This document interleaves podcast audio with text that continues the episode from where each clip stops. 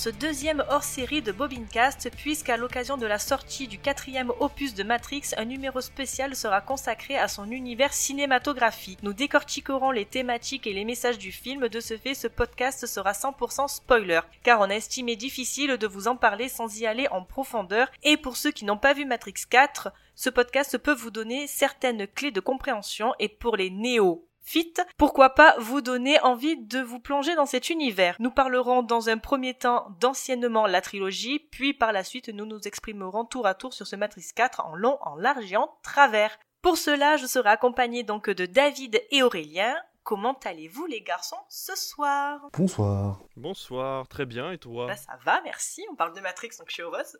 oui, forcément. J'ai adoré le jeu de mots, hein. le néophyte. Euh, Incroyable, je le valide. Allez, on va attaquer donc tout de suite le cœur du sujet avec notre ressenti global sur l'univers Matrix.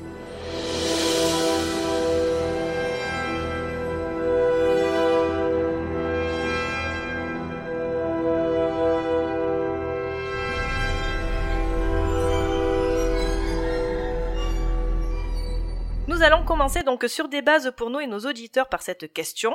Appréciez-vous la saga comme un film popcorn? Êtes-vous fan de l'univers Matrix? Le détestez-vous? Ou avez-vous tout simplement été déçu au fil des films? Et en quelques mots, pourquoi? Bah Alors moi, mon rapport avec Matrix, c'est un peu particulier. Je sais pas si je vous l'ai déjà dit, mais je suis né l'année de Matrix. Genre, il est né, il est sorti genre vers 99, quelque chose comme ça, comme moi. Tu es si jeune. Oui.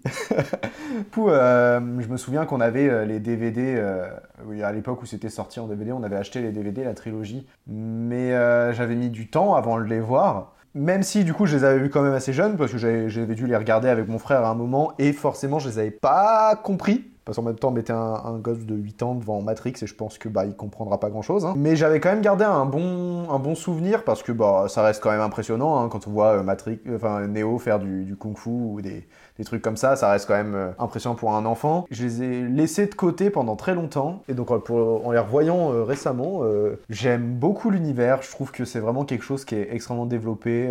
c'est rapidement devenu un pilier important de la science-fiction, et je pense que c'est quelque chose d'assez important à voir pour se construire justement une cinéphilie et surtout un schéma de pensée intéressant. Genre que chacun puisse développer sa propre façon de penser avec Matrix, je pense que c'est vraiment quelque chose que le film arrive à faire que d'autres ne ne, savent pas faire quoi. Euh, moi mon rapport avec Matrix, bah, j'étais déjà né quand il est sorti au cinéma.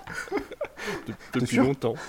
Euh, mais mon premier rapport à Matrix, c'est quand j'ai un pote qui m'a. On était en plein apogée de la PS2, il avait acheté le DVD il l'avait inséré dans sa PS2 et il me dit oh regarde je vais te montrer un film il est trop bien. Et en fait il me montrait tous les passages il était avec sa manette il arrêtait pas d'appuyer sur les gâchettes. Oh et il me montrait que les extraits euh, de films des, moments d'action de, en fait.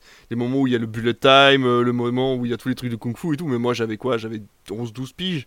Et du coup euh, c'est vrai que c'était assez compliqué à appréhender. Et je comprenais que le film avait l'air bien mais c'est vrai que mes premiers visionnages de Matrix c'était uniquement des scènes d'action et pas forcément le film en profondeur Heureusement, quelques années plus tard, ben, du coup, avec la sortie du 2, j'ai pu, je pense que c'était la sortie du 2 ou du 3, je me rappelle plus exactement les années, mais voilà, en gros, j'ai pu me refaire le premier, et c'est vrai que du coup, ça devient une véritable révolution, puisque, euh, merci, on comprend véritablement bah, tous les tenants, les aboutissants et toute la profondeur, en fait, de l'histoire, euh, surtout quand tu es un petit geek en fait, quand tu adores l'informatique en général et que tu te retrouves face à euh, un univers cohérent qui t'explique de façon cohérente qu'à l'intérieur de l'informatique, il y a quelque chose. Moi, j'ai grandi avec Tron, on en a déjà parlé, Alice.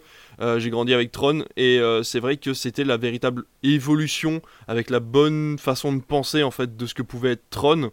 Euh, et que comment pouvait euh, et les dérives en fait de l'informatique et de l'intelligence artificielle et du jeu vidéo en général etc mais à aucun moment on est pris pour des imbéciles en fait euh, dans le Matrix. À aucun moment on est pris pour les pour les geeks et, et pour les mecs qui s'enferment dans leur bureau. Enfin je veux dire il n'y a pas de il a pas de gros mec un peu gras sur son ordinateur. Enfin tu vois il y a absolument aucun stéréotype en fait du geek dans le film.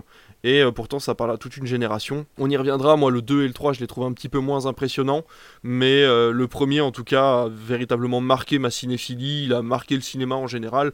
Et euh, ce qui est bien, c'est que c'est une œuvre qui évolue.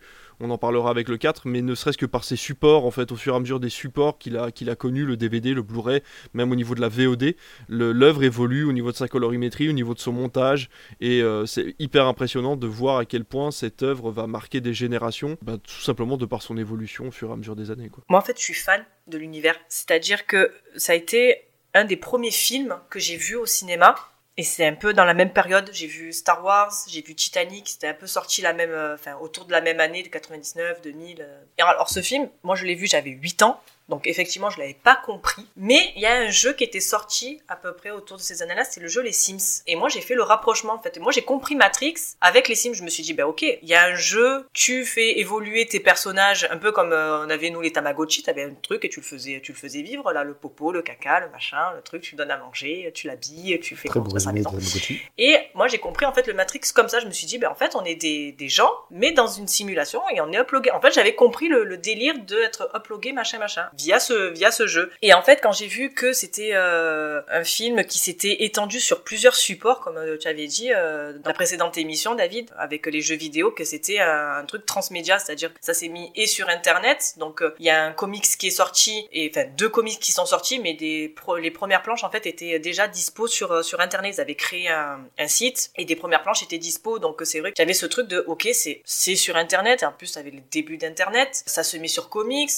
Il y a eu les jeux vidéo qui sont sortis derrière, donc tu fais attends, wow, wow, wow, c'est quoi ce truc d'un coup qui sort? Et ouais, en fait, comme ça a pris énormément de, comment dire, ça s'est inspiré de beaucoup de médias, ben c'était normal en fait qu'ils se répandent finalement sur les médias auxquels ils s'étaient, euh, approprié le truc quoi. Donc euh, euh, franchement super fan. Et puis euh, quand on lit les comics en plus, ça se, ça se décline surtout. C'est pas par- parce que on voit dans les dans les films qu'il y a Neo, Trinity et autres que en fait ça se décline pas dans d'autres histoires. Non, franchement, l'univers en, en lui-même, moi, Matrix, ben ouais, j'aime beaucoup. Incroyable. Et puis Keanu Reeves, quoi. C'est avec Matrix que j'ai aimé Keanu Reeves. Mais il y a... On en reparlera. D'accord. Il y a tout un acheminement.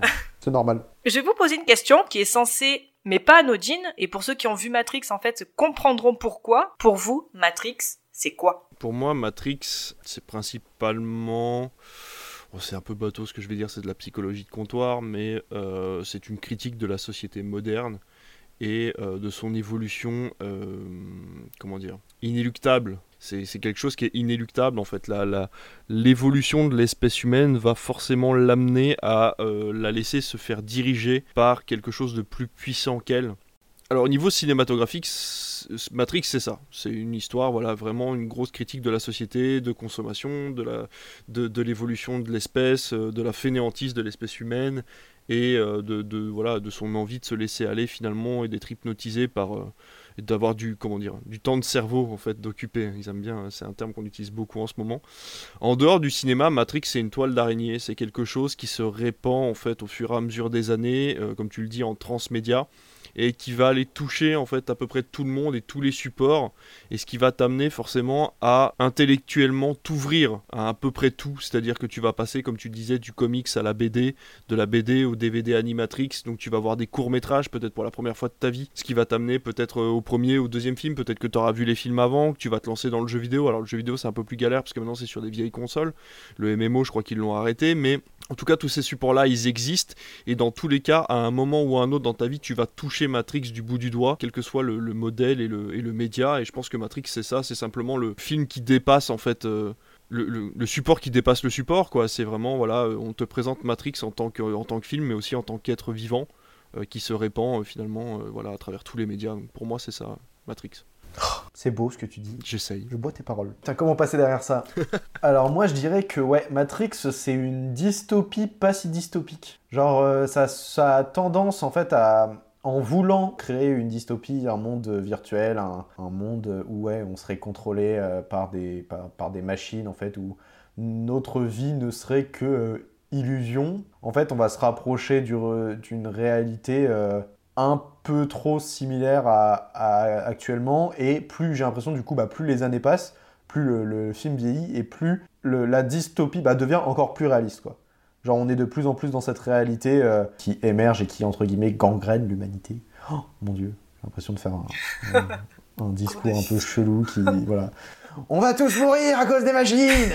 Voilà pour le coup je suis euh, je suis beaucoup moins euh, connaisseur de tout ce qu'il y a extérieur à, au film parce que moi vraiment pour moi dans, dans ma tête honnêtement Matrix c'était les films. Genre tout ce qui était bande dessinée ou tout ça j'ai découvert ça assez récemment. Et je viens d'apprendre à l'instant qu'il y avait un MMO encore une fois, c'est une façon euh, de, de- de faire réfléchir et de montrer, je dirais même, voilà, dans, le- dans le- dans le principe du cinéma, Matrix, c'est l'un des seuls films qui va se dire mon spectateur est intelligent, je vais le faire réfléchir. C'est ça. Contrairement à beaucoup qui de nos jours, bah, beaucoup de films de nos jours qui vont te tout faire pour t'expliquer au maximum pour que tu comprennes bien en mode hé, hey, il y a ça qui s'est passé, tu comprends ça, ça s'est passé, et du coup ça va entraîner ça. Matrix, il va te dire regarde, il se passe ça, devine pourquoi. Et en fait, du coup, tu vas devoir chercher par toi-même à, à travers les petits indices, les petites, euh, les petites phrases comme ça, et puis bah du coup, euh, des- le- tout ce qui est non dit et tout ce qui est non, tout ce qui est pas montré. Qu'est-ce qui s'est passé? Et donc ça, je trouve ça vraiment intéressant parce que ça permet euh, encore une fois de, de montrer que le spectateur est pas un idiot et qu'il est capable de réfléchir par lui-même. Donc euh, voilà, pour moi, Matrix, c'est un, c'est ça, c'est réfléchir par soi-même. C'est un blockbuster intelligent. Exactement. Très bien résumé. Bon, on l'a dit, hein, le coup de- du transmédia, mais voilà, c'est euh, avant tout un, un habile mélange aussi de différents médiums entre le comics, les mangas, les japanimés, et ça inclut aussi de la mythologie et philosophie, le tout sur euh, un fond de film noir cyberpunk. Donc en fait, je trouve en regardant Matrix, ça t'ouvre des portes qui te dit ah tiens ça ce ce côté-là, côté mythologique, tiens ça m'intéresse et ça peut t'ouvrir une porte pour aller vers la mythologie. Également vers la philosophie. Donc ça peut t'ouvrir différentes portes euh, même sur les mangas, tiens, c'est il y a un truc, euh, on m'a pas, j'ai compris Ghost in the Shell. Ah tiens, c'est quoi? Et tu peux en fait rentrer là-dedans. Et il y a plein de trucs comme ça. En fait, c'est euh, un film, enfin plutôt c'est un univers qui t'ouvre des portes. Et après, à toi d'aller là où ça t'intéresse le plus. Donc voilà. Moi pour moi, Matrix, c'est ça. Alors, attention, moi je trouve que la porte est quand même entrouverte euh, parce que je vois énormément de monde pour, lequel, euh, pour lesquels Matrix c'est quelque chose de complètement opaque sur lequel euh, ils n'arrivent pas à rentrer. C'est-à-dire qu'à partir du moment où ta réflexion se termine à Ah ouais, d'accord, il y a des mitraillettes et un mec qui tape sur un clavier en MS-DOS, ça ne m'intéresse pas, le Ouais. mec ne va pas plus loin. Non mais c'est vrai, il y a énormément de monde qui voit Matrix comme un film d'action avec un peu d'informatique dedans, alors que déjà c'est complètement l'inverse, et en plus de ça c'est beaucoup plus profond. Mais il faut, il faut avouer qu'il y a un public qui est complètement hermétique à Matrix, et Oui. c'est pour ça que les diffusions télé récentes qui sont faites juste avant la sortie du film au cinéma n'ont pas si bien fonctionné que ça, et c'est pour ça également que le 4 n'a pas si bien fonctionné que ça, c'est que c'est un film qui n'était pas plus attendu que ça par le grand public. Parce que justement, c'est quelque chose de très opaque pour euh, une grande, grande partie de la population. Alors, même si les, les fans en parlent énormément et ça crée un espèce d'engouement autour de la trilogie et autour du dernier film, euh, ça n'est absolument pas la majorité des spectateurs du cinéma. Il faut être ouvert d'esprit un minimum, je pense, pour commencer à regarder Matrix et, et le comprendre dans son Oui, entièreté. déjà. Après, moi je disais, euh, ça t'ouvre des portes si tu as un minimum de curiosité. Oui, bien sûr. Voilà. Oui, oui, Si complètement. tu as un minimum de curiosité, tiens, j'ai envie de m'intéresser un peu plus à telle ou telle chose, tel ou tel médium. Ouais. Mais euh, voilà, si, Mm, oui, il y a un Ouais. minimum de, curio- de curiosité pour euh, découvrir telle ou telle euh, chose. Puis ceux qui aiment pas, on leur file une boîte de Doliprane et un livre sur Platon, c'est bon. Ouais. Non, où tu leur donnes Equilibrium. Oh là là, catastrophe. J'ai pas la ref, T'as pas la rêve T'as pas vu Equilibrium ça me dit rien. Oh, mais quel- c'est un, faux clone désastreux de ça. Matrix. C'est immonde. Mais regarde-le, Eh il ben, est... écoute, je Mais note. c'est- En fait, il y a beaucoup de films qui se sont lancés là-dedans, hein, qui... euh, c'est avec Boromir. D'ailleurs, le héros ressemble un peu à Matrix, quoi. J'ai à, Mais c'est Christian Bale. sais- Ah oui, c'est Christian Bale, oui, c'est vrai. Et tu disais du coup le nom c'est Equilibrium. Équilibrium. Ok, c'est noté. J'essaierai de voir ça. Vraiment- Ah ouais, Val, vraiment, j'ai envie d'avoir ton avis sur ce film. Passons tout de suite donc au cœur du sujet avec enseignement donc la trilogie Matrix des sœurs Wachowski. As-tu déjà fait un rêve qui avait l'air plus vrai que la réalité? Si tu étais incapable de sortir d'un de ces rêves, comment ferais-tu la différence entre le monde du rêve et le monde réel Qu'est-ce qui m'arrive? La réponse est là-bas, Néo. C'est la question qui nous anime tous. C'est quoi la matrice? La matrice est le monde qu'ils ont placé devant ton regard pour t'empêcher de voir la vérité. Quelle vérité Il te surveille, Néo. L'espèce humaine est une maladie. Vous êtes le cancer de cette planète. Et nous, nous sommes l'antidote. Fais-moi sortir tout de suite Bienvenue dans le monde réel. Sorti en mai 99 avec Kenny Reeves, Carrie Moss, Laurence Fishburne et Hugo Weaving pour une durée de 2h15 minutes. Thomas Anderson, programmeur dans une compagnie de software le jour, devenant néo-hacker sur Internet la nuit, est conscient de l'existence d'un concept appelé la matrice et d'un homme pouvant lui apporter des réponses, un certain Morpheus. Celui-ci lui révélera que la matrice est un monde virtuel dans lequel il vivait depuis sa naissance afin d'être maintenu sous contrôle par des machines nous exploitant comme source d'énergie. Petit point box-office, d'après vous, combien d'entrées a fait Matrix 1 en France? Putain, j'ai envie de dire beaucoup. 1,8 million. 2 millions 5 Il a fait 4,7 millions d'entrées. C'est... Oh putain, mais il y avait rien à se mettre dedans, mais bon. What?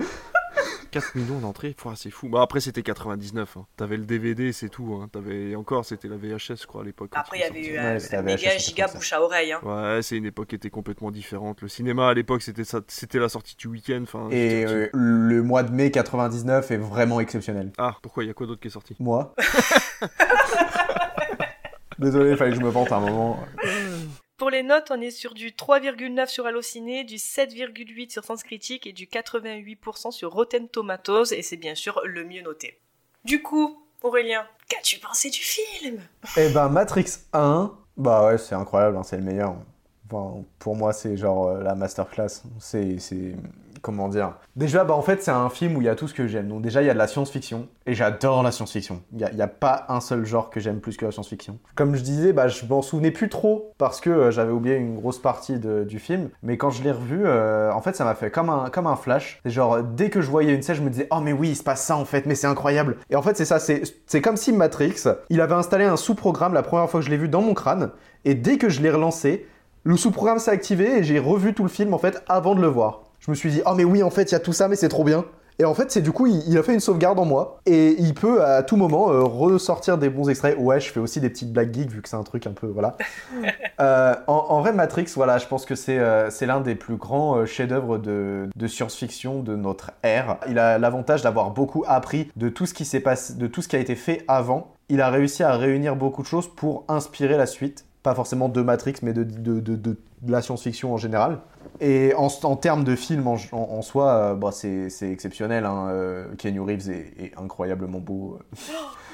Lawrence Fishburne a un charisme inatteignable dans ce film. Sa prestation, c'est l'une des meilleures qu'on ait, qu'on ait, ait vues dans un, dans un film euh, depuis, depuis longtemps. Visuellement, visuellement, ça a pas perdu. Enfin, ça a pas pris une ride. Je veux dire, les, effets spéciaux sont toujours incroyables. Le, principe de la matrice, c'est toujours fou. Tout ce qui est visuel, les chiffres qui tombent, c'est devenu le, truc le plus classique. Euh, T'écris un chiffre en vert quelque part, forcément quelqu'un va se dire c'est Matrix. C'est vraiment en fait de, ça a impacté le monde à tel point que en fait c'est devenu la référence de base euh, de tout, tout film qui tente parler d'informatique et forcément à un moment donné comparé à Matrix, au moins au premier. Puis même en termes de réalisation, comme on, a, je crois qu'on en avait déjà parlé euh, dans, un, dans un podcast, mais euh, la, le, ouais, le bullet time est, est incroyable. Genre, je veux dire, c'est, ça a marqué son époque, euh, la façon de filmer ça, la- même la façon de filmer directement les affrontements en fait entre les, les, les personnages et les agents, les, les explosions et tout ça. Vraiment, je pense que c'est, c'est quelque chose d'impressionnant et en fait, c'est assez compliqué. Enfin, je trouve ça assez compliqué de le résumer parce que Matrix, c'est une expérience qu'il faut vivre. On peut pas comprendre à quel point c'est incroyable tant qu'on l'a pas vu. Et toi, David?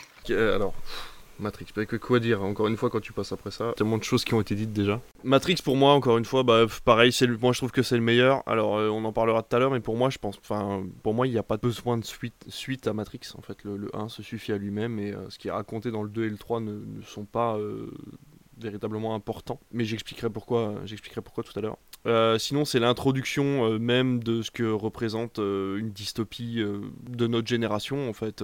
Tout simplement, rentrer un écran dans un écran dans un écran. Enfin, voilà, c'est. Il y a énormément de, choses à, gratter, il y a énormément de choses qui sont dites. Je me souviendrai toujours du déjà vu avec le chat, c'est un truc de fou parce que tout le monde a déjà eu un déjà vu et c'est ce qui te fera douter toute ta vie de est-ce que tu es dans la matrice, quoi. Et là, ils te l'expliquent, ils te disent que bah, t'as eu un déjà vu parce que c'est un bug de la matrice et que t'es peut-être dans la matrice, quoi. Donc euh, voilà, le premier Matrix, c'est quelque chose comme ça. C'est des, des moments de, de grâce aussi au niveau film d'action. C'est des, des scènes d'action aussi claires et limpides que tu n'en verras jamais. Tu comprends chaque chose, euh, chaque coup de poing est à sa place, chaque euh, position de caméra est millimétrée. Les, les sœurs Wachowski ont fait un travail là-dessus qui qu'elles n'ont jamais pour moi réussi à refaire, même si j'adore leur filmographie. Euh, je pense que voilà sur ce point-là, elles n'ont jamais réussi à être au- aussi limpides sur leurs idées et sur leur et sur leurs plans.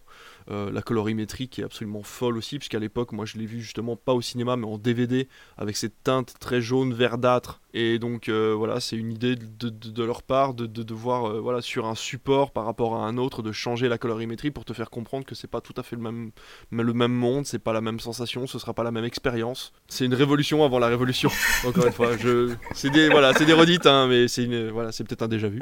mais voilà, j'ai beaucoup aimé le premier Matrix et il restera dans mon cœur à vie je pense que je pourrais le regarder en boucle sans aucun problème, parce qu'il a énormément de choses à dire et, euh, dans, dans, 10 ou 15 ans, il aura encore énormément de choses à dire. Oui, effectivement, euh, euh, c'est un film qui a marqué les gens et moi à l'époque, car quand il est sorti, mais personne n'en voulait spécialement et forcément personne ne s'y attendait.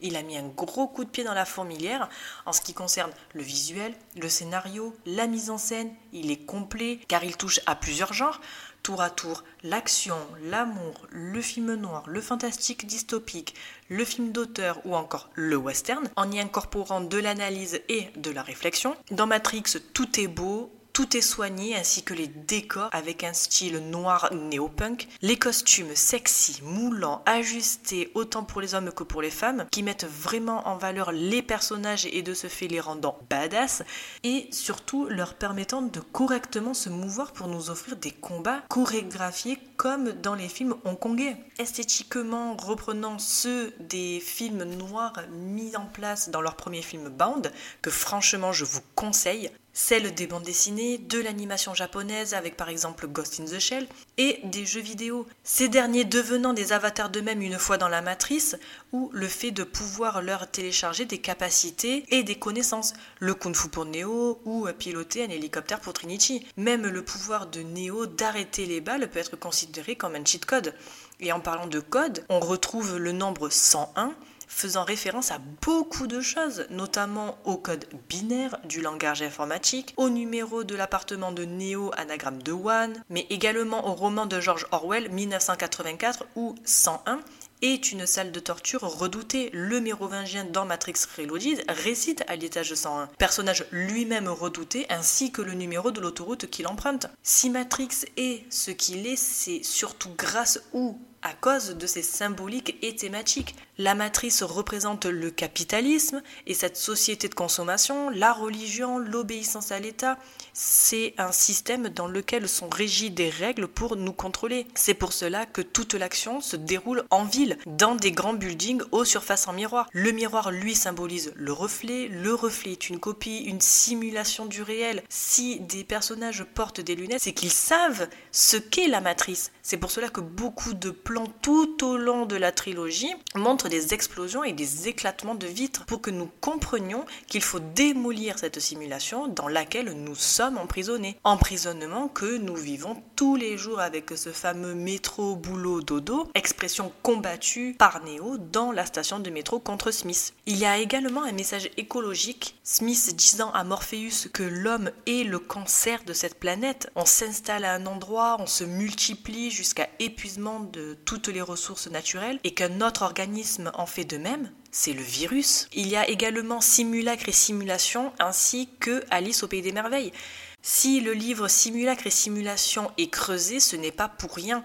Les Wachowski et Baudrillard, donc, qui a écrit ce livre, partagent certaines visions, mais pas la totalité. C'est pour cela que le livre nous montre le chapitre du nihilisme, et où Neo y cache ses piratages, disquettes qu'il donne à un personnage qui s'appelle Choi. Choix, tout comme le fait de voir le lapin blanc dans la même scène n'est pas anodin, puisqu'il représente le passage de l'obscurité à la lumière qui mène à la clarté. Ceux qui sont prêts à recevoir et en d'autres mots dit, le réel n'est qu'une illusion. Les références au roman de Lewis Carroll se multiplient, Néo tombant dans un tuyau avant d'atterrir dans un lac souterrain, tout comme Alice tombant dans le terrier du lapin blanc. Avant ça, Néo s'observe dans le miroir et passe sa main à travers celui-ci. Le deuxième tome s'intitulant L'autre côté du miroir. Et toi, Aurélien, tu voulais nous parler donc de l'allégorie de la caverne. Tout à fait. Euh, l'allégorie de la caverne, c'est une, euh, une réflexion euh, de Platon. En gros, si on imagine un homme au fond d'une caverne qui regarde un mur,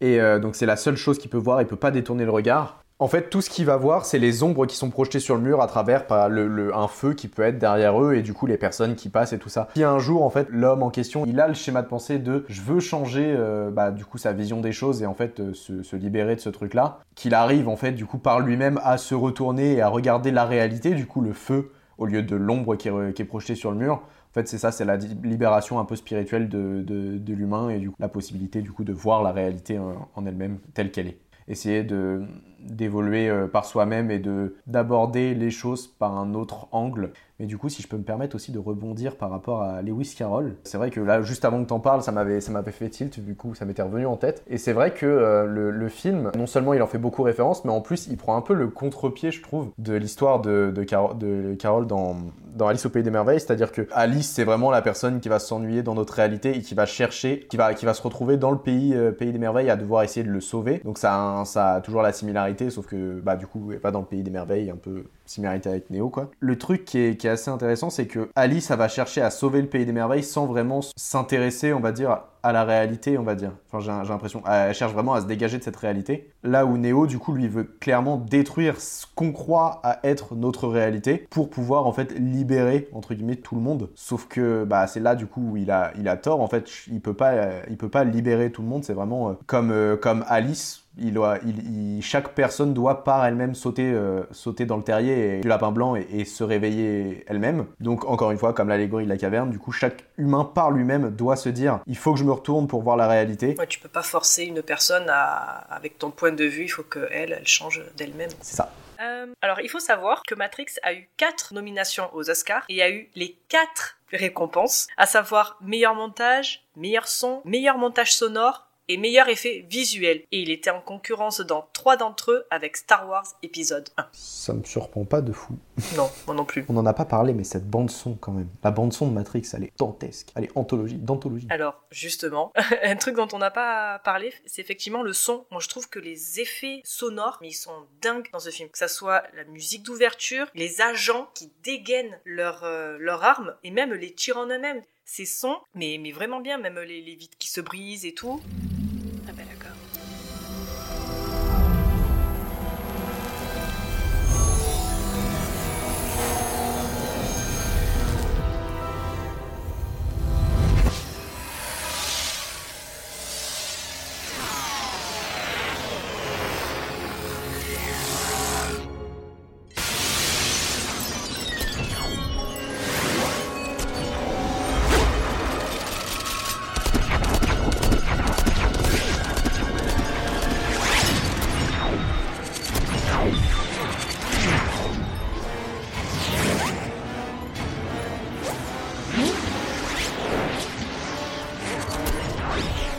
cet extrait, c'est l'opening de Matrix 1 et de Reloaded. Quand Trinity, elle passe à travers la vitre du building, la scène est en slow motion et ils sont arrivés en fait à une espèce de distorsion du son. Après, c'est quelque chose qu'ils auraient qu'ils ont pu faire grâce au passage au numérique en suréchantillonnant des sons et en créant des nouveaux. On est d'accord. On est d'accord. Euh, alors, j'ai pas de fun fact, mais j'ai des petites anecdotes. Lors de la scène d'explication de Morpheus, sur ce qu'est la matrice et l'apparition pour la première fois de la femme en robe rouge, nous pouvons assister lors de cet arrêt sur image à un immense casting composé principalement de jumeaux. Ah ouais comme quoi c'était l'ère du numérique ils ont quand même euh, continué à utiliser des, euh, des artifices réels. C'est pour ça que ça fonctionne encore en fait. Et en faisant des recherches, donc j'ai rien trouvé sur ce qui pourrait être un faux raccord, mais je pense encore une fois que ce n'a pas été fait par hasard. Dans l'univers informatique, on sait tous que des bugs existent et la matrice n'en est pas exemptée. À la fin de la scène de fusillade dans le hall, on voit tous les stigmates des impacts de balles. Or, la bombe placée par Neo dans l'ascenseur explose et un rapide plan du même hall nous le montre en parfait état. Et idem pour le combat opposant Neo et Smith dans le métro, dont le mur défoncé par la violence se sont régénérés. Oh, c'est fou. Faux raccord, pas faux raccord. Le suspense subsiste. Moi, je pense que c'est plus intéressant de se dire que c'est pas un faux raccord et que c'est vraiment. je pense que tout le film est calculé, donc je verrai mal. Bah, ça m'étonnerait pas, ça étonnerait pas des Wachowski. Pour le coup, par contre, si c'est vraiment pas un choix et que c'est totalement un faux raccord, euh, c'est un faux raccord chanceux, quoi. Ouais, j'avoue.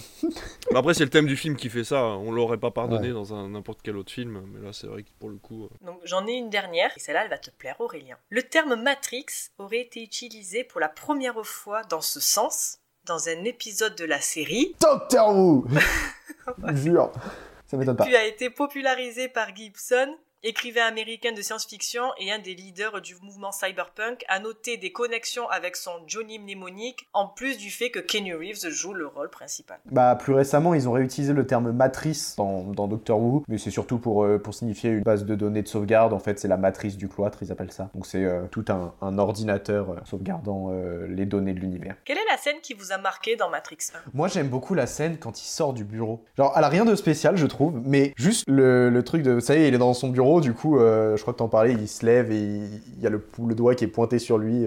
Et du coup, il, se redescend. Mais moi, c'est plus la scène où il est, du coup, il est au téléphone, il fait Ok, tu vas aller te planquer dans le bureau d'en face. Il va se planquer. Tu vas au bout du couloir, en restant en bas. Et vraiment, c'est juste le truc qui se faufile, j'avais beaucoup aimé. Bah, du coup, pour le coup, ça faisait très jeu vidéo.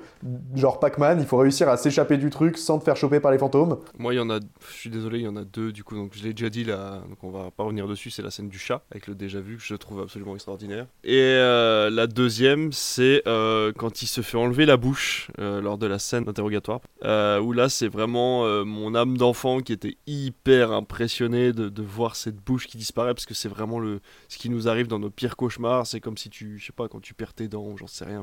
C'est vraiment des, cauchemars que tu peux faire quand t'es gosse et encore maintenant et que tu contrôles pas et, et on en revient toujours justement à ce, à ce mélange entre réalité et, et rêve et, euh, et, et le doute qui persiste en fait entre toi et, et toi-même en fait entre savoir si tu es dans la réalité ou non. Donc c'est vrai que cette scène là où il lui enlève les lèvres et qu'il peut plus parler c'est assez euh, assez particulier. C'est là où ils lui mettent la bestiole. En plus il lui met le tracker là aussi de euh. crevette là. Ouais, c'est vraiment ouais, cette scène là toute cette séquence là est hyper impressionnante quand t'es gamin quoi Moi, la scène qui m'a marqué, c'est quand euh, Neo entre dans le building. La musique est synchrone avec ses pas. Il passe le portique, ça sonne et la sécu lui demande d'enlever tout objet métallique, clé, euh, etc. Et là, il ouvre son manteau et il, il est plein d'armes de partout et t'as le garde qui fait What? Comme ça. Et j'ai trouvé cette scène vraiment marrante, quoi. Et c'est vraiment à ce moment-là que je suis tombée, mais en amour devant Kenny Reeves. le mec, mais il est badass de ouf dans cette scène. Putain, t'es même pas tombé amoureuse de Kenny Reeves quand il monte dans une machine à voyager dans le temps et l'ai va faire un exposé avec son Je pote. ne le trouve nulle part ce film. Je, pff, je suis désespérée. Bah, puis il voyage dans le temps avec une machine téléphonique. Je vais arrêter les références. C'est bon, j'en ai fini pour, pour cet épisode. Allez, on va passer donc au second film, donc Matrix Reloaded.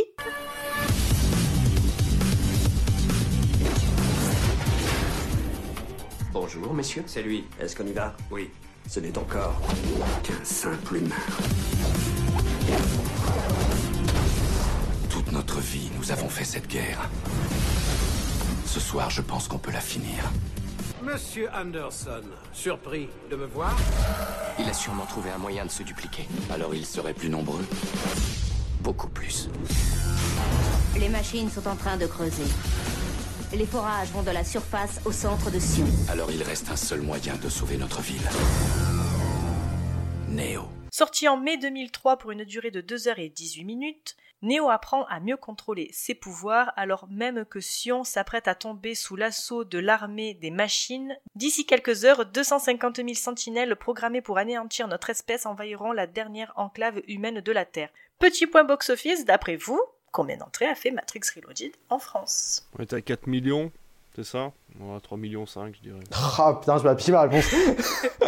J'aurais bien dit 3 millions 5 aussi. Je vais dire 4 millions. 5,5 millions d'entrées. mais non Mais Mais c'est une révolution non, pas encore. Le mec il arrête plus, tu sais. C'est le running gag quoi. Mais est-ce que ce serait un déjà, déjà vu? Ce sera déjà déjà vu. C'est pas encore une révolution. Par contre, c'est un reloaded.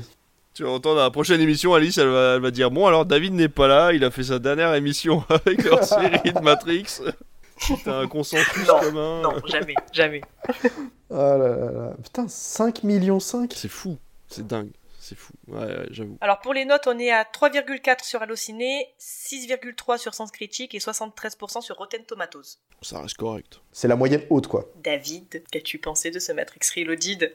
Alors, comme je vous l'ai dit tout à l'heure, pour moi, euh, Matrix, ça, ça devait se finir au premier parce que je trouve. euh, je mais, eh, eh, ça suffit là Tu te Non. chutes. tu te chutes. Euh, non, alors j'ai beaucoup de mal avec les suites en général euh, parce que souvent je suis déçu et je trouve que ça va pas. hum, Comment dire J'aime quand le spectateur on lui laisse un peu d'imaginaire et c'est vrai que la fin du premier Matrix finissait sur une sur une note tellement ouverte en fait qu'elle permettait voilà, elle permettait énormément de choses. Cela étant dit, euh, le film n'en reste pas moins euh, une grosse claque euh, au niveau de ses effets numériques. On sent que les acteurs sont toujours là, que les sœurs Wachowski sont toujours là aussi dans la réalisation. On est sur un autre délire, là où le premier Matrix devait faire ses preuves au niveau de son scénario, au niveau de son écriture, au niveau de, de- l'ouverture de son monde et de sa présentation. Matrix Reloaded considère que le spectateur est déjà au courant. Il n'a pas besoin de faire les présentations et peut se laisser aller à des scènes d'action plus engageantes et euh, surtout à une complexification du scénario qui permet euh, une ouverture en fait euh, sur le sur l'univers de Matrix qui est très agréable puisque on vient t'expliquer qu'en fait il y a plus de choix que simplement euh, euh, l'humain se sauve de lui-même et, euh, des machines et, la liberté est au bout du, couloir. Donc voilà Né- Neo est en proie à ses premiers doutes en tant qu'élu sur la finalité en fait de, de cet univers. Et c'est surtout que on a l'apparition du nouvel ennemi le, fameux New Challenger dans un, dans un jeu vidéo. Voilà où Smith en fait lui prend sa propre enfin tente de prendre sa propre liberté puisque euh, il se rend compte qu'il n'est ni du côté des humains ni du côté des machines. En fait il veut euh, voilà il veut faire cavalier seul pour des raisons qui lui sont propres. Arrive forcément cette nouvelle histoire du euh, on sera jamais tranquille il y aura toujours quelqu'un en fait pour, euh, pour venir foutre le bordel. Jean Smith, on est l'image la plus propre qu'on ait pu voir dans le cinéma américain euh, de ces dernières années en fait. C'est la définition même du punk moderne. C'est-à-dire que on est vraiment, euh, c'est l'anarchie la plus totale, ce monsieur Smith dans le dans, dans Reloaded, puisque voilà, il, il, décide de défier toutes les règles existantes pour, pour créer un ordre nouveau qui finalement n'aura peut-être pas de règles. Donc voilà, c'est une complexification du monde. Après, moi, ça me gêne un peu parce que je trouve que tout ça est emmêlé dans des scènes d'action qui ne sont pas forcément nécessaires. Je parle par exemple de la scène de l'autoroute, que je n'apprécie vraiment pas du tout. Elle est impressionnante, mais je la trouve pas nécessaire au point de vue euh, scénaristique. Puis surtout, avec tout ce que Matrix a à dire, c'est quand même dommage de perdre 20 minutes de scène d'action là-dessus. Donc euh, voilà. Euh, bah, dans le global, je suis assez d'accord. Je pense que Matrix 2, c'est complémentaire, on va dire. C'est pas nécessaire, mais c'est complémentaire au premier. Euh, moi, j'ai deux, pas problème, mais j'ai deux remarques majeures à faire en fait sur le film. Je pense que premièrement, le film est incomplet parce que du coup, en fait, euh, contrairement au premier, lui, il attend vraiment la suite. C'est pour ça que en fait, euh, le 3, il vient pas très longtemps après. hein. Les, les Wachowski auraient fait un seul film. Certes, il aurait duré 6 heures, mais si elles avaient pu, elles en auraient fait qu'un seul. Ça n'empêche que c'est quand même un bon film. hein. La réal est bonne. Les, les, oui, les, scènes de combat sont assez folles. Moi, j'ai beaucoup apprécié surtout le, côté. On voit la première scène en se disant c'est comme ça que ça va finir, mais on sait pas quand ça va finir. En fait, on sait pas la scène du coup, comme tu disais tout à l'heure, de euh, Trinity qui tombe. Et du coup, on est un peu à la recherche de ce moment-là pendant tout le film. En mode c'est maintenant, c'est. euh, Et surtout, qu'est-ce qui lui arrive à Trinity parce que ça reste quand même euh, un personnage assez important dans toute la saga. La seconde remarque que moi j'ai, c'est que je vais être parfaitement honnête. Je m'en fous royalement de ce que fait Neo dans ce film. Honnêtement, la partie politique à l'extérieur de la matrice, mais elle m'a subjugué pendant tout le truc. Tout le côté de bon, il nous reste peu de temps, il faut qu'on arrive à se défendre au mieux. Donc il y a tout le principe de aussi du coup bah l'élu, est-ce que c'est vrai, est-ce que c'est faux, est-ce qu'on y croit? Tout le système politique qui est mis en place du coup à Sion et à tout ça, j'ai trouvé ça vraiment incroyable et ça m'a subjugué. Vraiment pendant il y a pas un moment où ça se concentrait sur Neo dans la matrice, je me suis dit venez on passe, j'aime bien, euh, j'aime bien, remontrez-moi Sion, remontrez-moi J'aime bien. Et du coup c'est ce côté là vraiment science-fiction euh, pure Là où, euh, pour le coup, Neo, bah en fait, il suit ce que, ce que déjà la recherche de l'oracle et puis euh, qu'est-ce que je peux faire après euh, par rapport aux infos qu'on m'a données. En fait, c'est vraiment ça. Le, Neo, il fait vraiment le personnage principal d'un jeu vidéo à qui on a donné une quête. Là où tous les autres habitants, du coup, eux, ils dépendent de ce gars qui doit réussir une quête. Ça me fait penser à quand tu lances un jeu vidéo, que t'es le personnage principal, tu vas faire, tu, tu prends la première quête, puis après tu vas faire tous les trucs secondaires. Sauf que pendant ce temps-là, bah il y a tous les gens du royaume qui sont en train de crever parce que t'as un con qui est en train d'aller euh, récupérer des, pommes de terre dans un champ au lieu d'aller euh, défoncer, euh, je sais pas, Ganondorf dans un château, tu vois. Et vraiment, ça m'a fait penser à ça, et je me suis dit, mais en fait, du coup, ces pauvres petits PNJ qui sont là, tout seuls avec leurs petites armes en train de se battre, et bah moi, je veux voir leur histoire. Montrez-moi leur histoire, je m'en fous de Néo, je veux voir eux en train de se battre.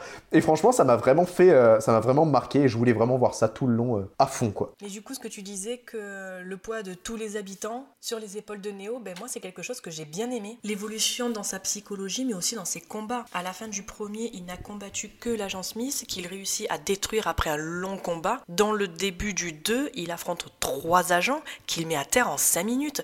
Et on voit que depuis Smith, il a défié beaucoup d'agents puisqu'il se rend compte d'un upgrade. Puis par la suite, il combat une horde d'agents Smith dans le square. Donc au premier abord, tu le sens sûr de lui, presque arrogant, alors que c'est un mec effrayé par son statut et ce dont on attend de lui. Tu le vois avec ses failles, ses doutes et ses peurs. Lorsque Neo rencontre l'architecte, il comprend que le concept de l'élu était une autre forme de contrôle, ainsi que les choix qui lui ont été proposés, tout en se référant à une dualité, suivre le lapin blanc ou non, choix entre deux pilules, choisir entre sa vie et celle de Morpheus, combattre Smith ou le fuir, pour finir par choisir la porte de gauche ou celle de droite. Ce concept d'élu a été créé car l'homme, de par sa nature, souhaite évoluer et s'affranchir de certaines règles. Donc la solution a été de canaliser cette volonté d'affranchissement en faisant à Néo et ses prédécesseurs un chemin qu'il croit vertueux, mais n'est en réalité qu'un leurre. Mais Néo ayant trouvé l'amour avec Trinity, il préférera affronter le système, même si ses chances sont minces. Comparé à ses six prédécesseurs, Néo est le seul élu à avoir atteint ce niveau. Il connaît l'existence des deux mondes et le secret qui fait tenir cette matrice.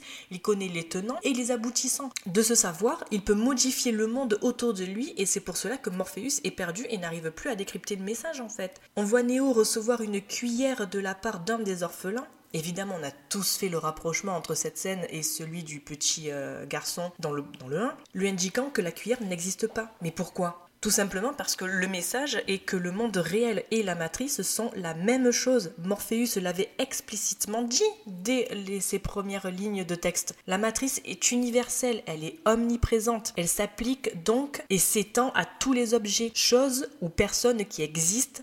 Elle nous accompagne en tout lieu. Le monde réel et la matrice sont donc deux modèles de société qui répondent aux mêmes règles.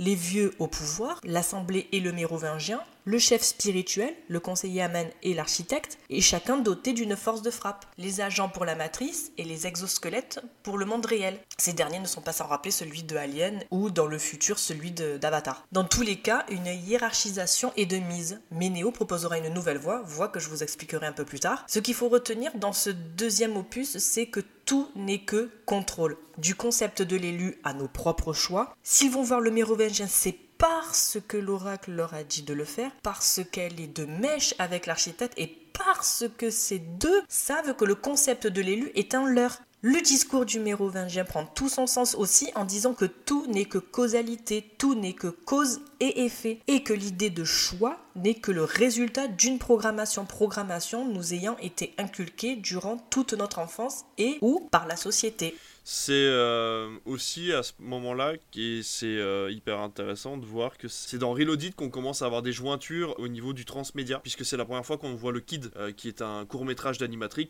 qu'on revoit en vrai dans Reloaded. Et donc c'est là qu'on peut comprendre aussi l'importance de Matrix pour la, pour la pop culture en fait de se rendre compte qu'ils ont réussi à mixer intelligemment les médias entre eux et que Animatrix n'est pas juste une explication de ce qui s'est passé avant mais véritablement un univers complètement joint en fait, quel que soit le média sur lequel tu, euh, sur lequel tu vas apprendre Matrix. Quoi. Ce qui est intéressant, c'est que c'est pas nécessaire de, de connaître tout ce, cette transmédialité avec, euh, pour comprendre le film ou euh, voir tous ces aspects. Encore une fois, personnellement, j'avais aucune idée de ça et genre ce petit détail-là, il est passé. Oui, On te demande pas d'aller plus loin, on te l'offre en fait. On te dit, ben, si tu veux, il y a ça qui existe, on a créé ça, notre univers est beaucoup plus grand. Mais si ça t'intéresse pas, tu regardes ton film et puis voilà. Quelle est la scène qui vous a marqué dans Matrix Reloaded? Moi, ce qui me revient en tête, c'est la scène du jardin, le combat contre tous les Smiths. C'est vrai que cette scène-là m'a impressionné parce que numériquement, elle était hyper impressionnante et encore maintenant, elle a pas tant vieilli. Ça commence tout doucement, je pense. Les, les Smiths ont perdu un peu de visuellement, je trouve, mais ça. Ouais, un, peu, de flexibilité, on va dire. Ou ils en ont un petit peu trop, justement, on sait pas. Mais euh, voilà, je, me souviens de cette scène qui m'avait vraiment impressionné, moi. Et euh, voilà, après, il y en a énormément d'autres. Par exemple, l'entrée, justement, dans la salle de l'architecte, quand tu te rends compte qu'il y a un architecte. C'est euh, voilà, des scènes qui sont vraiment très impressionnantes dans le film. Pour ma part, j'ai envie de te dire, bah, du coup, le, le, le, le speech du mérovingien. C'est hyper sexuel comme scène, hein, d'ailleurs. Hein. Mais c'est un peu dégueulasse d'ailleurs, mais juste la scène ouais, où du coup il fait tout son discours et tout, et qui finit sur. Enfin, qui parle même bah, du coup français, du coup, qui se met à insulter, c'est vraiment le truc marquant quand t'es français, t'es en mode. Bah, hé Je sais pas si ça a eu le même effet un peu à l'international, mais euh, pour le coup, ouais, c'est quand t'es un gosse et que tu découvres ça, t'es en mode. Hé, il dit des gros Et non, ouais, cette scène-là, elle est marquante, elle est hyper intéressante euh, dans, dans son développement, quoi. Moi, c'est la scène de la rave party qui, je trouve, dénote avec euh, ce qu'on voit tout au long du film entre le filtre bleu dans le monde réel et verdâtre dans la matrice. C'est euh, le seul moment où on a des couleurs chaudes, en fait, où on voit des corps en mouvement qui, qui contrastent avec le métal et les machines. Et c'est une scène que je trouve bah, très organique, du coup, mais joliment filmée en plus. Alors, c'est pas pareil, mais on retrouve un peu le prémisse avec cette scène de ce que fera euh, plus tard Lana Wachowski avec euh, Sense8. L'orgie à 8. Voilà. Mais je trouve que c'est superbement bien filmé, quoi. Puis la concentration d'ethnie dans cette scène, mais euh, pareil, dans un blockbuster, j'ai jamais vu autant d'ethnie. Puis en plus, il y a le cul de Keanu Reeves. On passe donc au troisième film avec Matrix Revolutions. Le programme Smith n'est plus sous votre contrôle. Vous ne pouvez pas l'arrêter. Mais moi, je peux. Et si tu échouais Je réussirai. Vous savez ce qui est arrivé à Neo? Il est piégé quelque part entre ce monde et le monde des machines. Rapportez-moi les yeux de l'oracle. Je m'engage à vous rendre votre sauveur. Monsieur Anderson, qui êtes-vous? Oubliez cette chair. Voyez votre ennemi. C'est impossible. Pas impossible. Inévitable. Dans moins de 12 heures, les machines vont éventrer le quai. S'il faut qu'on offre notre vie pour affronter ces saloperies, qu'on les envoie en enfer avant de leur faire ce don Est-ce que Sion peut être sauvé Ce soir, l'avenir des deux mondes sera entre tes mains ou entre les siennes. Monsieur Anderson, heureux de vous revoir. Vous nous avez manqué. Ça finit ce soir. Sorti en novembre 2003, pour une durée de 2 heures et 8 minutes, la longue quête de liberté des rebelles culmine en une bataille finale explosive. Tandis que l'armée des machines sème la désolation sur Zion, ses citoyens organisent une défense acharnée, mais pourront-ils retenir les nuées implacables des sentinelles en attendant que Neo s'approprie l'ensemble de ses pouvoirs et mette fin à la guerre? Petit point box-office, d'après vous, combien d'entrées a fait Matrix Révolution en France? Oh bah je sais plus moi du coup, moi je m'attendais à moins, finalement c'est plus, là je vais te dire plus en fait ça va être moins. Mais en vrai, je sais pas, j'ai l'impression que je suis là, les gens étaient moins, moins dessus. Bah, je sais pas, j'aurais dit moins. Allez, je redescends à 4 millions. 6 millions. Moi, je dis plus. Je me suis dit que j'allais pas dire 8. 3,4 millions d'entrées. Ah bah, tu vois, c'est celui qui a fait le moins. On est nul à ce jeu-là. Il y, a, Ouais, y y a que, y a que Thibaut qui arrive à faire des trucs à peu près corrects. nous, on est nuls. J'arrive pas à savoir ce que, combien ça fait 3,4 millions, c'est en termes de quantité. Bah ouais, ouais. Tu sais, parce que du coup, quand tu vois des films, tu te dis ils ont bien marché, au final pas tant que ça, et inversement. Ouais, et puis c'est des histoires de période. En plus, enfin, tu vois, on en reparlait euh, dans les années 2000, le cinéma. Enfin, tu vois, là, en ce moment, euh, Spider-Man qui monte à 6 ou 7 millions, c'est un exploit, tu vois. Alors que finalement, euh, regarde, euh, Matrix qui arrivait à faire du 4,5 millions, alors qu'on aurait dit moins, tu vois, parce que finalement, il y a moins de gens qui en parlent. Enfin, c'est particulier. Tu te dis que qu'est-ce qu'on a fait au bon Dieu, par exemple, s'il a fait 10 millions d'entrées? What Quoi? Vous saviez Oh pas là là. Bah si, c'est bienvenu chez les ch'tis et euh, qu'est-ce qu'on a fait au, au bon Dieu? Je crois que c'est 10 millions d'entrées. Mais quel enfer En 6 semaines d'exploitation en France, Bienvenue chez les Ch'tis totalise 17 645 132 spectateurs et devient le film français le plus vu au cinéma, dépassant La Grande Vadrouille qui avait 17,27 millions d'entrées. Catastrophe. 17 millions de personnes sont allées voir Bienvenue chez les Ch'tis. Je l'ai vu deux fois. Mais pourquoi tu t'es fait, tu t'es affligé ça? Bah parce que tu vas avec les potes, puis après tu vas avec ta mère. avec ta mère. Ah oui, c'était pas la mienne, hein. Du coup, Aurélien, qu'as-tu pensé de ce Matrix Révolution? Moi, j'aime bien. Je vais, je vais le dire, hein, honnêtement, je, devant Matrix euh, Révolution, j'ai passé un bon moment. Et honnêtement, pour moi, c'est pas le pire film. euh, Enfin, c'est pas celui que j'ai le moins aimé dans la trilogie. Je pense que j'ai préféré celui-là aux deux, euh, par plusieurs aspects.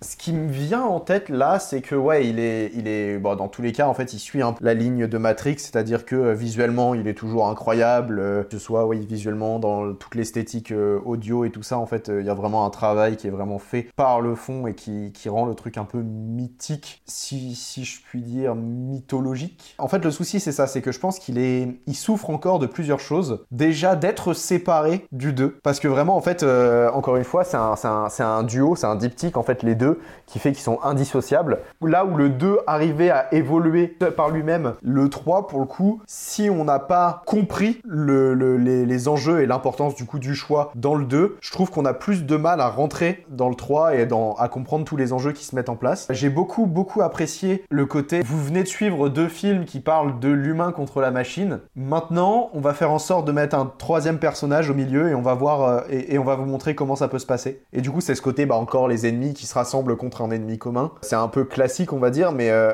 t'as le sacrifice du coup de l'homme, de sa part de, on veut notre liberté et la machine qui, nous, on est les, boss et on va vous, défoncer, quoi. J'ai pas de terme exact pour définir ce que je veux dire par cette pensée. Mais euh, ça, t'as ce truc-là de, euh, bah, en fait, ils, se mettent sur un pied, ils, acceptent de se mettre tous les deux sur un pied d'égalité, les deux camps, pour affronter du coup bah, l'agent Smith, qui devient réellement un danger pour les deux camps. Euh, j'ai trouvé ça vraiment intéressant. Honnêtement, avant que je le revoie, le seul truc qui me restait en tête, c'était M et Neo, à un moment, il est aveugle et ça m'a pas autant marqué en fait là dans ce film. Il y a plusieurs images qui sont, euh, vraiment intéressantes et qui sont vraiment bien faites. Moi je trouve que euh, c'est une bonne suite aux deux. Ça se met dans une continuité encore une fois différente du premier, mais il manque quelque chose. Et du coup on en reviendra tout à l'heure quand on parlera du 4, mais je trouve que c'est une suite, mais c'est pas une bonne conclusion. Et c'est ça qui manque et c'est ça qui pose problème en fait. À l'époque, du coup, je pense que c'est ça qui a dû poser problème aux spectateurs qui sont allés le voir. C'est que du coup, ils se sont retrouvés avec Matrix 3 en mode bah c'est fini, ça se finit là mais je trouve que il manque quelque chose. Le troisième Matrix, c'est euh, quelque chose d'assez particulier parce qu'en fait, euh, comme toi pour le Reloaded, je m'intéressais plus à ce qui se passait au niveau des hommes qu'au niveau de la matrice. En fait. Parce qu'en fait, on apprend à comprendre que la matrice finalement est quelque chose d'immuable, quelque chose qui reviendra à chaque fois et euh, surtout qui est changeante. C'est-à-dire qu'en fonction de la programmation, que tu peux revenir un nombre de fois illimité en fait dans la matrice. Tu peux, voilà, tu peux, tu peux retenter ta chance autant de fois que tu veux, comme un stage de jeu vidéo mais toutes les vies humaines en fait qui sont à Sion, euh, elles, peuvent vivre qu'une seule fois. Et donc du coup, l'importance de cette guerre dans, le troisième paraît beaucoup plus, les enjeux paraissent beaucoup plus importants que ce qui se passe dans la matrice pour moi, encore une fois. En plus de ça, c'est absolument pas un scénario auquel j'avais envie d'assister. L'ouverture de la fin du premier ne me, comment dire, ne m'amenait à aucun moment à, vivre cette révolution euh, dans, le troisième et cette, cette, conclusion en fait. Et ce qui m'a gêné énormément surtout, c'est euh, euh, le fait que le, la réalité la fiction, enfin la réalité la matrice s'entremêlent sur la fin. Il arrive à visualiser dans la réalité la matrice. Et c'est là que moi je me suis dit, il y a un truc en trop parce que les, sœurs Wachowski ont toujours réussi à créer cette distance en fait entre la matrice et la réalité, tout en jouant sur le fait que l'un impactait l'autre. Et là, Neo, par magie, alors qu'on a toujours été sur de la technologie, par magie arrive à voir la réalité sous forme de matrice. Et j'ai trouvé ça un peu dommage. Par contre, euh, j'ai beaucoup aimé euh, le sacrifice à la fin. J'ai beaucoup aimé le fait que ça soit un amour impossible, du coup, que euh, finalement sa destinée soit ben, d'être Néo, pas d'être amoureux, pas d'être un mari, pas d'être un homme normal, mais d'être simplement le, d'être l'image en fait du héros qu'attendent les hommes. Et, voilà, encore une fois, on repart sur une boucle sans fin si c'est pas lui, ce sera un autre, etc. etc. Donc, euh, quand on arrive à cette conclusion, je suis assez content du dialogue final entre lui et, euh, l'oracle, qui montre que finalement, euh, on pourrait faire 80 millions de Matrix, de toute façon, ça serait toujours le même scénario. Et de toute façon, le cinéma américain tourne en boucle depuis des années, et, Matrix en est l'exemple. enfin, voilà, de par ce dialogue, il arrive à le prouver, en fait. Hein en lui disant que finalement tout tournera en rond euh, pendant encore euh, des décennies et des décennies. Voilà, le, bah, finalement, oui, on arrive à la conclusion aussi au niveau de l'agent Smith, hein, de se dire que voilà, c'est l'alliance, euh, on en reviendra sur le quatrième, hein, de toute façon, c'est l'alliance de deux ennemis qui font justement qu'on arrive à vaincre l'ennemi commun. Enfin, c'est une bonne conclusion, c'est pas la conclusion que les gens attendaient, il fallait de toute façon clôturer les films à un moment ou à un autre, mais effectivement je pense que là on en arrive à l'introduction du quatrième opus, c'est-à-dire que la Warner a voulu, faire, a voulu se faire de l'argent et ils savaient très bien qu'ils allaient réussir à se faire plus d'argent en ayant deux opus rallongés qu'en ayant un seul opus de 3h30. Euh, cette fois-là, les, sœurs Wachowski ont cédé parce qu'elles avaient envie de raconter des choses et que voilà, ça s'est bien goupillé. Mais c'est vrai qu'un seul film aurait pu être nécessaire pour raconter tout ça. Et voilà. Ok. Moi, ce que j'aime dans ce film, c'est que ce qu'on nous avait teasé dans le premier arrive enfin. la bataille finale contre les machines. Et puis quelle bataille Enfin, ça fuse de partout, c'est c'est vraiment une scène d'action euh, hyper bien faite. Juste avant, je vous disais que Neo en fait proposait une nouvelle voie. Au lieu de continuer euh, vitam aeternam euh, ce combat homme-machine, il prendra lui la voie de l'amour, pas seulement celui qui l'unit à Trinity, mais l'amour en général. Le leur est symbolisé par le feu, explosion du bureau des surveillants de la centrale électrique car elle vient sauver Neo et inversement quand celui-ci envoie chier l'architecte et ses règles et part sauver Trinity, il est entouré de feu et fait lui aussi exploser le building et ses vitres miroirs. Ce même feu qui en intro du film signifiant la naissance de l'idéologie de Neo basée sur l'amour, d'où le titre Révolution avec un S. Des programmes comme Séraphin ont également choisi cette voie puisqu'il est représenté d'un code jaune dans le premier, ces derniers sont écrits comme une méchante entité collective, mais on découvre au fil des films qu'ils sont également indépendants et ayant leurs propres pensées. Pensées montrées et expliquées par la famille indienne dans la station de métro. Mais ça, Neo l'aura compris avant leur rencontre avec sa vision de la ville des machines en feu, sa conversation avec l'architecte, le discours du conseiller Haman et la cuillère. De ce fait, il a compris le système et que la solution la plus viable est la symbiose. Nous avons besoin des machines et elles de nous. Tout comme Néo, Smith possède les mêmes acquis physiques et savoir. Néo les ayant accumulés avec ses connaissances, Smith, lui, les a obtenus en assimilant tous les individus. C'est pour cela que Neo se laisse vénomiser entre par Smith à la fin de leur combat, car il sait que la seule façon de le détruire, c'est de l'intérieur en propageant son code et sa vision d'amour et de paix aux individus qu'il a assimilés. De ce fait, il se révolte contre cette pensée totalitarisme. Donc pas étonnant que si le feu représente l'amour et la paix, la matrice, elle, est symbolisée par la pluie pluie qui est représentée tout au long de la trilogie pour évoquer la matrice, celle-ci tombe de la même façon que les lignes de code. Neo est protégé par le pont et la voiture par la suite car il ne sait pas ce qu'elle est. Comparé à Matrix Révolution où cette fois, et cette fois seulement, Neo sera sous la pluie car il connaît tout de la matrice et peut l'affronter. La pluie se mêlera d'ailleurs aux vitres qui exploseront lors du combat entre Neo et l'agent Smith, ce qui représente le fait que chacun essaye de changer la matrice à son image. Il ne s'agit plus de démolir la simulation comme dans le premier, mais de la remanier. On le voit avec la scène où Neo donne un coup de poing au ralenti, et avant de percuter le visage de Smith, il détruit symboliquement les infimes particules de la matrice, gouttes d'eau représentant un caractère. Leur combat final était inéluctable. Il est le fruit de leur rivalité due à la similarité de leur parcours tous les deux morts dans le premier puis ressuscités, limités puis émancipés, ils se sont révoltés tous deux contre le système, ils ont désobéi, voulant trouver un sens à leur vie, un but, une mission poussant Neo vers la connaissance et Smith vers l'expansion. Ils sont deux polarités dont leur chemin ne peut faire autrement que de se rencontrer. Au début, Neo croit que c'est dans le combat et dans l'adversité qu'il peut vaincre, mais plus il se bat et plus Smith se renforce. Au fil de ses combats, il comprendra à la toute fin que les opposés s'annulent. C'est aussi pour cela que Neo se laisse vénomiser. La question essentielle, en fait, au cours de au cours de la saga est celle du choix. Chaque personnage aura sa propre vision. Le choix n'est qu'une illusion pour le mérovingien. Le problème, c'est le choix pour l'architecte. Le choix est fait, il te suffit de le comprendre pour l'oracle. En revanche, pour Smith, le choix n'existe même pas. Et pour les Wachowski, le choix est assez réduit. On ne peut faire qu'un choix qui est celui du destin que l'on va s'imposer et ce choix n'est que le résultat de nos expériences de vie.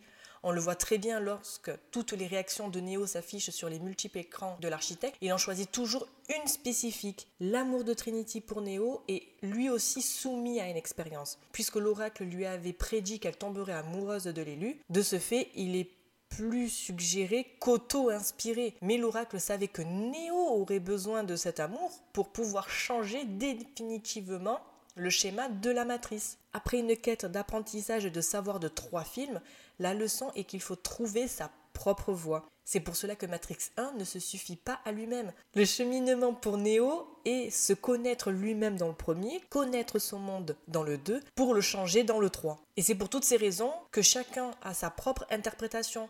Avec ce conflit de choix, les Wachowski nous laissent plusieurs niveaux de lecture, puisqu'elles veulent que tout comme Neo, vous trouviez vos réponses, votre version et votre choix. Moi, je suis pas d'accord là-dessus en fait. En fait, il, en fait, il est arrivé ça, Neo, il a évolué comme ça et il a battu Smith comme ça. Bah ouais, mais non. Enfin, moi, j'ai pas envie que ça se passe comme ça en fait. Parce qu'à la fin du 1, bah, il s'envole, il arrive à voler euh, et il dit qu'il va arriver à changer tout le monde et que tout le monde va devenir conscient et non, Et en fait, non. Dans le 2 et dans le 3, tout le monde ne devient pas conscient un par un. Il arrive, il passe Smith et, euh, et en fait, la matrice, euh, l'architecte et tout, ils lui disent Bon, bah, vas-y, on libère les hommes et, et on s'entend tous bien et et voilà. Et c'est limite là que j'aurais voulu une suite. C'est limite là que j'aurais voulu savoir est-ce que finalement ça va bien se passer entre les machines et les hommes? Et on l'apprend dans le 4 en fait. Et ce 4 était pas prévu et on va, on va en parler euh, dans quelques instants. Mais ce, ce 4 est une véritable blague par rapport à, ce qui, par rapport à la suite et ce que moi j'aurais voulu savoir, c'est-à-dire est-ce que cette entente cordiale, elle est possible ou pas? Est-ce que cette utopie avec laquelle on te nargue en fait pendant trois épisodes, est-ce qu'elle va voir le jour en fait? Et à ce moment-là, générique. Bah non, à ce moment-là, tu me laisses le 1 et tu me laisses l'espérance euh, de voir les humains se réveiller un par un euh, et d'être assez intelligents pour comprendre qu'ils sont dans un monde qui leur est complètement euh, qui est complètement factice. Bah du coup, tu vois, c'est quand là, c'est ce que tu ce que tu viens de dire, c'est exactement ce que je pensais en fait quand je disais que pour moi Matrix 3 c'est une bonne suite, enfin c'est une suite, mais c'est pas une conclusion. Parce que justement, je trouve que à la fin du film, en fait, certes, du coup, t'as eu l'affrontement contre Smith et tout ça qui est, qui est, qui est assez important. T'as beaucoup trop d'éléments de réponse qui sont laissés en suspens et qui, euh, en fait, euh, te permettent pas de comprendre vraiment tout l'univers et comment ça s'est déroulé et comment ça se termine réellement. En fait, Matrix 3, c'est pas une fin. Oui, voilà. Mais je pense que après, les sœurs Wachowski ont pas voulu faire une fin en mm. soi à Matrix parce que justement ils expliquent que c'est une boucle et que de toute façon ça va recommencer, etc. Donc je suis entièrement d'accord avec tout ce que tu dis, Alice, sur justement l'évolution du personnage. C'est super bien vu l'histoire des gouttes de pluie, etc. Enfin voilà, le fait qu'il affronte la matrice à ce moment-là et que cette matrice est représentée par des gouttes de pluie et tout, c'est vraiment euh, exactement ça. Mais c'est vrai que cette fin, bizarrement, la fin ouverte du premier ne me gêne pas, alors que la fin non conclusive du troisième, bah nous amène à, euh, bah en fait t'as fait tout ça pour rien. Tu vois, alors que dans le premier, à la fin du premier, c'est genre, euh, regarde, il te, reste tout un monde à découvrir, il te reste toute une population à sauver, tu as des milliards de personnes à, te faire faire éveiller. Et à la fin, euh, on te dit, bah oui, on va en réveiller quelques. Moi, c'est comme ça que je l'ai vu à la fin. Il vous dit, en gros, c'est on va en réveiller quelques millions, voire un petit milliard, tu vois. Et puis le reste, par contre, ils vont rester dans des cocons. Les machines ne peuvent pas se permettre de dire Ah bah oui, on va libérer tout le monde, puis on va, on va s'autosuffire. Ça marche pas comme ça. Et donc forcément, on arrive au 4. Mais voilà, c'est beaucoup plus profond que ça, parce que le, le, 4 est tellement plus métaphysique que, que, que, les, trois, que les trois premiers Matrix réunis. C'est pour ça qu'ils méritent d'exister, et c'est pour ça que c'est une, une révolution. je, suis, franchement, euh, c'est une, super façon de penser le film. Mais voilà, juste cette fin, moi, qui me gêne euh, énormément. Enfin, qui me gêne énormément. Non, ça me gêne pas énormément, parce qu'on on a une fin, et il y a énormément de films de, révolution comme celui-ci, où voilà, il y a une guerre entre deux peuples, etc., qui finit sur un début d'entente cordiale et qui ouvre sur une fin, euh, voilà, avec un générique à la fin, etc. Tu as préféré la fin optimiste et pleine d'espoir que euh, celle de, Révolution, où finalement, ben, lui, tu sais pas s'il est vivant, mort, euh, il a perdu son, amour. C'est ça, exactement. Ouais, ouais, ouais, ouais. après, je suis pas, je suis pas contre les, je suis pas contre les fins pessimistes, mais là je trouvais qu'il manquait énormément d'éléments en fait pour, te, pour, pour avoir une base solide de conclusion t'amène à aller peut-être un peu plus loin dans ta réflexion après, parce que faudrait, faudrait, les revoir et les revoir encore et encore. Et je pense que toi, tu les as assez vus pour que l'analyse dans ta tête soit plus complète que la mienne. Mais euh, voilà, moi, c'est vrai que sur mes 2-3 visionnages, euh, c'est comme ça que je l'ai ressenti. J'avoue que euh, j'avais pas ce niveau d'analyse et j'ai beaucoup apprécié ton analyse, Alice. Mm, je suis pas allé chercher plus loin, moi j'ai maté un film, hein. j'étais en mode. Ah. Bah ouais, ouais, c'est ça, mais ça, ça, me rappelle, ça me rappelle les bancs de l'école quand j'étais à la fac de ciné où on te demandait de regarder un film. Euh, c'était moi, c'était Eternal Sunshine of the Spotless Mind. Euh, c'était mon exposé de 45 minutes. Il fallait que je tienne 45 minutes à l'oral à expliquer pourquoi, euh, pourquoi Eternal Sunshine of the Spotless Mind, quoi. Et c'est exactement ce que tu viens de faire, c'est-à-dire que c'est de l'analyse image par image pour essayer de trouver la, la moindre cohérence dans, dans, les envies du réalisateur et des réalisatrices. Et, et c'est chouette, en fait. C'est chouette de dire que bah, à mon prochain visionnage de Matrix, je vais avoir une, vision complètement différente du film et, et, de, sentir que tu que pas pris pour un con, en fait, et que les choses ont une valeur et que chaque chose à l'écran a, une valeur en soi et qu'elle représente quelque chose. Quoi. Et c'est en ça que, la, trilogie Matrix va rester euh, encore des années comme, euh, bah, comme les films de Nolan par exemple, où tu as un premier niveau de lecture, merci, au revoir, c'était vachement bien.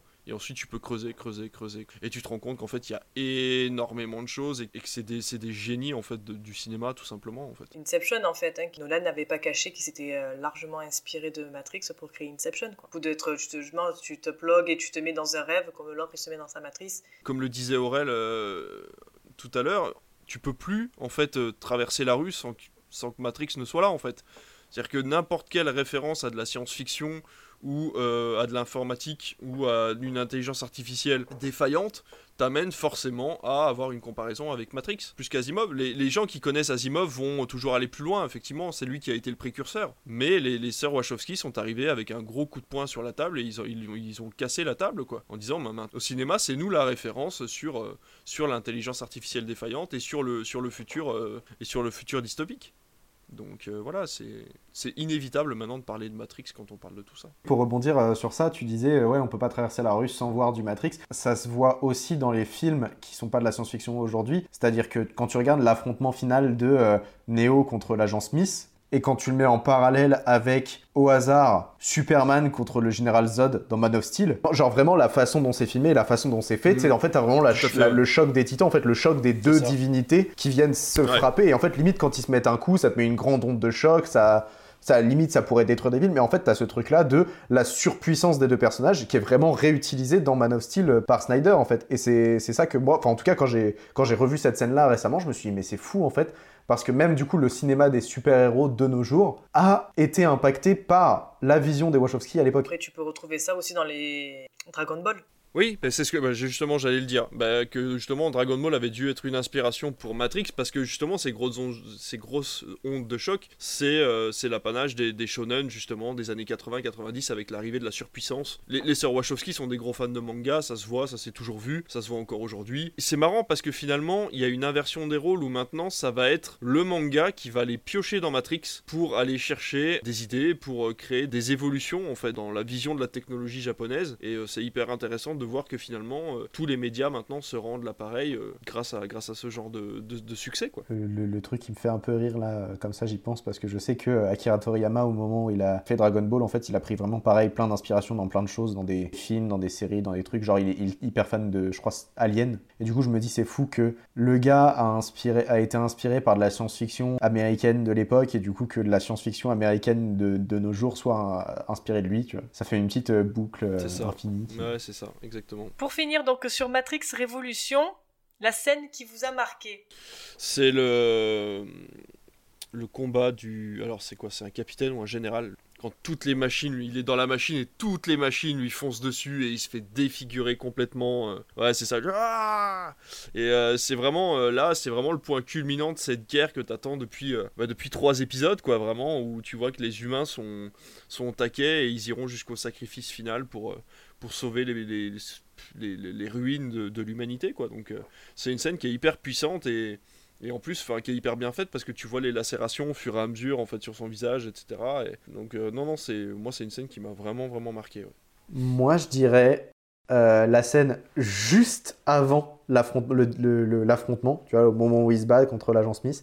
Juste avant l'affrontement ils sont sous la pluie face à face. Ils sont dans la grande rue et t'as tous les agents Smith sur les côtés. Genre et je me suis dit mais mais cette scène c'est juste le en fait c'est lui face à du coup le grand méchant, euh, celui qui est enfin, qui est euh, voilà l'entité euh, l'anti-néo quoi au final. Le boss final, c'est ça, c'est et t'as tous les spectateurs en fait sur le côté, en fait les, les, autres agents Smith, en fait c'est toi. Tu regardes comme si t'étais un agent Smith, un mouton, et que tu les voyais se battre vraiment, bah, là, encore une fois, l'affrontement des, des, des, divinités, les dieux qui se tapent dessus, les dieux en colère qui s'affrontent, et toi t'es juste là, tu peux rien faire, tu regardes juste, et juste genre, genre vraiment moi j'ai juste cette image des, de tous les agents Smith côte à côte et je trouve ça magnifique. Je sais pas comment. Si, je crois que tu nous avais envoyé, je crois. Un, ouais, un... si, tu nous as envoyé un making-of, et en fait, euh, c'est des, des, gens avec des, euh, avec des têtes de Smith. Et toi, dis-nous, quelle est ta scène euh, favorite ben, hormis les deux grosses scènes finales, je dirais le combat entre Neo et Bane, qui montre une autre facette des pouvoirs de Neo quand il devient aveugle, mais aussi un combat entre deux humains où il n'y a plus de cheat code. Et on voit également un Neo fatigué et qui le sera encore plus lors de son combat final. Trinity étant mort, il ne se bat plus pour sa survie. Tu comprends également que Neo est arrivé à entrer dans la matrice sans être Blood, comme Smith y est arrivé dans le... mais dans l'autre sens, en prenant possession du corps de Bane. C'est avec cette frontière, moi, j'ai eu un peu plus de mal, justement. La frontière entre la réalité, bah, comme j'expliquais tout à l'heure. C'est justement pour ça que la matrice existe. C'est parce que les machines ont encore cette limite, en fait, entre la réalité et ce monde virtuel. Et la, destruction, en fait, de ce, principe-là crée une incohérence pour moi dans, ma tête, en fait, euh, scénaristiquement parlant. Après, moi, j'ai pensé pendant un moment que finalement, c'était une matrice dans une matrice. Ouais, il y, a eu, y a eu cette théorie-là, effectivement, le fait qu'en fait c'est par échelon comme ça pour te faire croire qu'en fait t'es dans la réalité, mais il y a encore une réalité au-dessus. Et justement, ben, si un jour il y a, la, matrice échoue, ben, en fait t'as toujours un palier de décompression qui permet euh, bah, de faire croire aux humains que en fait. Mais t'imagines, ça serait encore pire dans la vraie réalité. Alors que déjà la réalité de base que nous on connaît dans Matrice, elle est vraiment pas bien belle. Tu te dis qu'il y a encore un échelon au-dessus. Euh. L'humain est une larve. ouais, c'est ça, exactement. C'était même pas sous, c'est même pas un embryon en fait. On va conclure juste pour cette, la première, on va dire, euh, l'enseignement, la trilogie. Qu'avez-vous retiré de la trilogie et est-ce que vous l'avez aimé? Euh, beaucoup de choses positives qui sortent de cette trilogie, même si euh, évidemment, comme on l'a dit, ça manque de certaines choses. Moi, je trouve que toujours ça manque d'une conclusion. Je pense que c'est un, c'est des films importants. Je dirais même que c'était des films nécessaires pour l'avancée du cinéma et qu'aujourd'hui on le ressent encore du coup l'importance que ça a eu sur, euh, sur les effets spéciaux et sur le, les histoires en fait qu'on nous raconte euh, encore aujourd'hui. J'ai beaucoup apprécié, euh, j'ai beaucoup apprécié la trilogie Matrix honnêtement. C'est pas la trilogie que je me dis tiens chaque année je vais la, tous les ans, je sais pas le truc que je vais regarder comme ça. C'est pas genre Retour à le futur. Mais là par exemple ça m'a fait plaisir de la revoir pour le podcast j'ai redécouvert le truc et que ça me ferait plaisir de les revoir dans euh, un an ou deux. Quoi. Oh, bah, ça a été très bien résumé par Aurel, oui, effectivement, c'est une trilogie qui est nécessaire pour le cinéma américain, pour le cinéma à l'international aussi, il y a énormément de références. Puis pas que pour le cinéma, hein, euh, je veux dire, la, la, culture geek a évolué grâce à Matrix, euh, comme elle a évolué grâce à Retour vers le futur. Et elle continuera d'évoluer encore parce que Matrix c'est pas fini. Je pense que dans tous les cas, euh, que ça soit au cinéma ou ailleurs, c'est énormément de théories, c'est énormément d'études, d'études aussi euh, simplement hein, sur, euh, sur le cinéma, sur l'homme. Dans tous les cas, je pense que maintenant, quoi qu'on en dise, qu'on les aime ou pas, les trois épisodes sont complètement indissociables. Et on ne peut voir le premier Matrix sans imaginer voir les deux autres, puisque, encore une fois, comme on le disait tout à l'heure, c'est une trilogie qui a été imaginée par ses créateurs et que tu te dois, par respect déjà, de voir les trois opus pour comprendre où, ont voulu aller les, deux réalisatrices. Donc, euh, dans tous les cas, euh, voilà, c'est quelque chose qui est, euh, qui est maintenant ancré dans le cinéma en général et, que chaque cinéphile, entre guillemets, se doit de voir au moins une fois dans sa vie, je pense.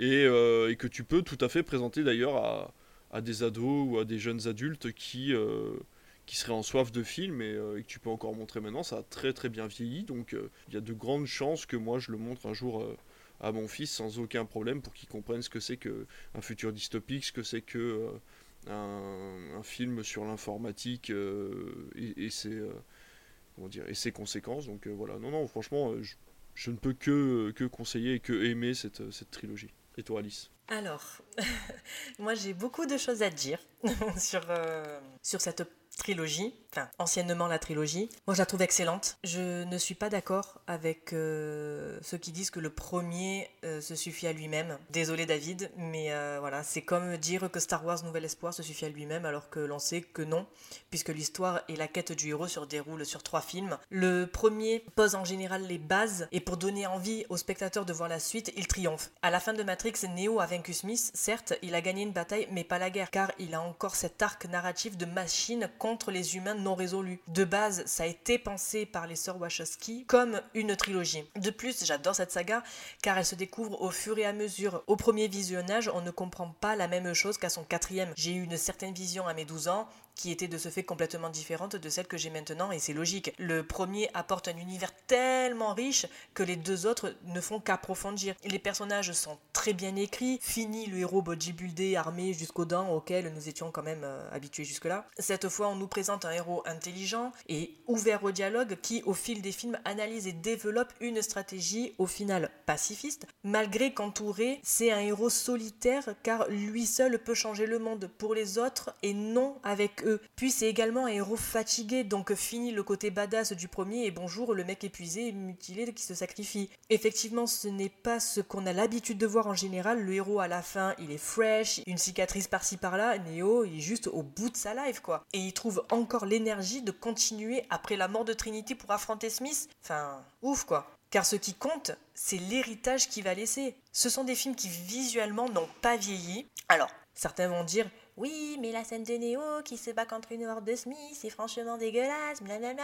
Ok, mais partons du principe que de toute façon tout ce qui se passe dans la matrice est virtuel et que bon nombre de scènes sont filmées comme du jeu vidéo, soit en mode arcade ou en 360, donc ce n'est pas tellement dérangeant parce que finalement les scènes d'action dans le monde réel, elles, n'ont pas du tout vieilli et surtout les effets visuels sont là pour servir le récit et non pour apporter du plus. De ce fait, ces films assument totalement son artificialité. Puis il faut se dire que les effets spéciaux ont une influence énorme sur la manière de créer le full numérique. Des décors numérisés pour pouvoir y faire balader sa caméra.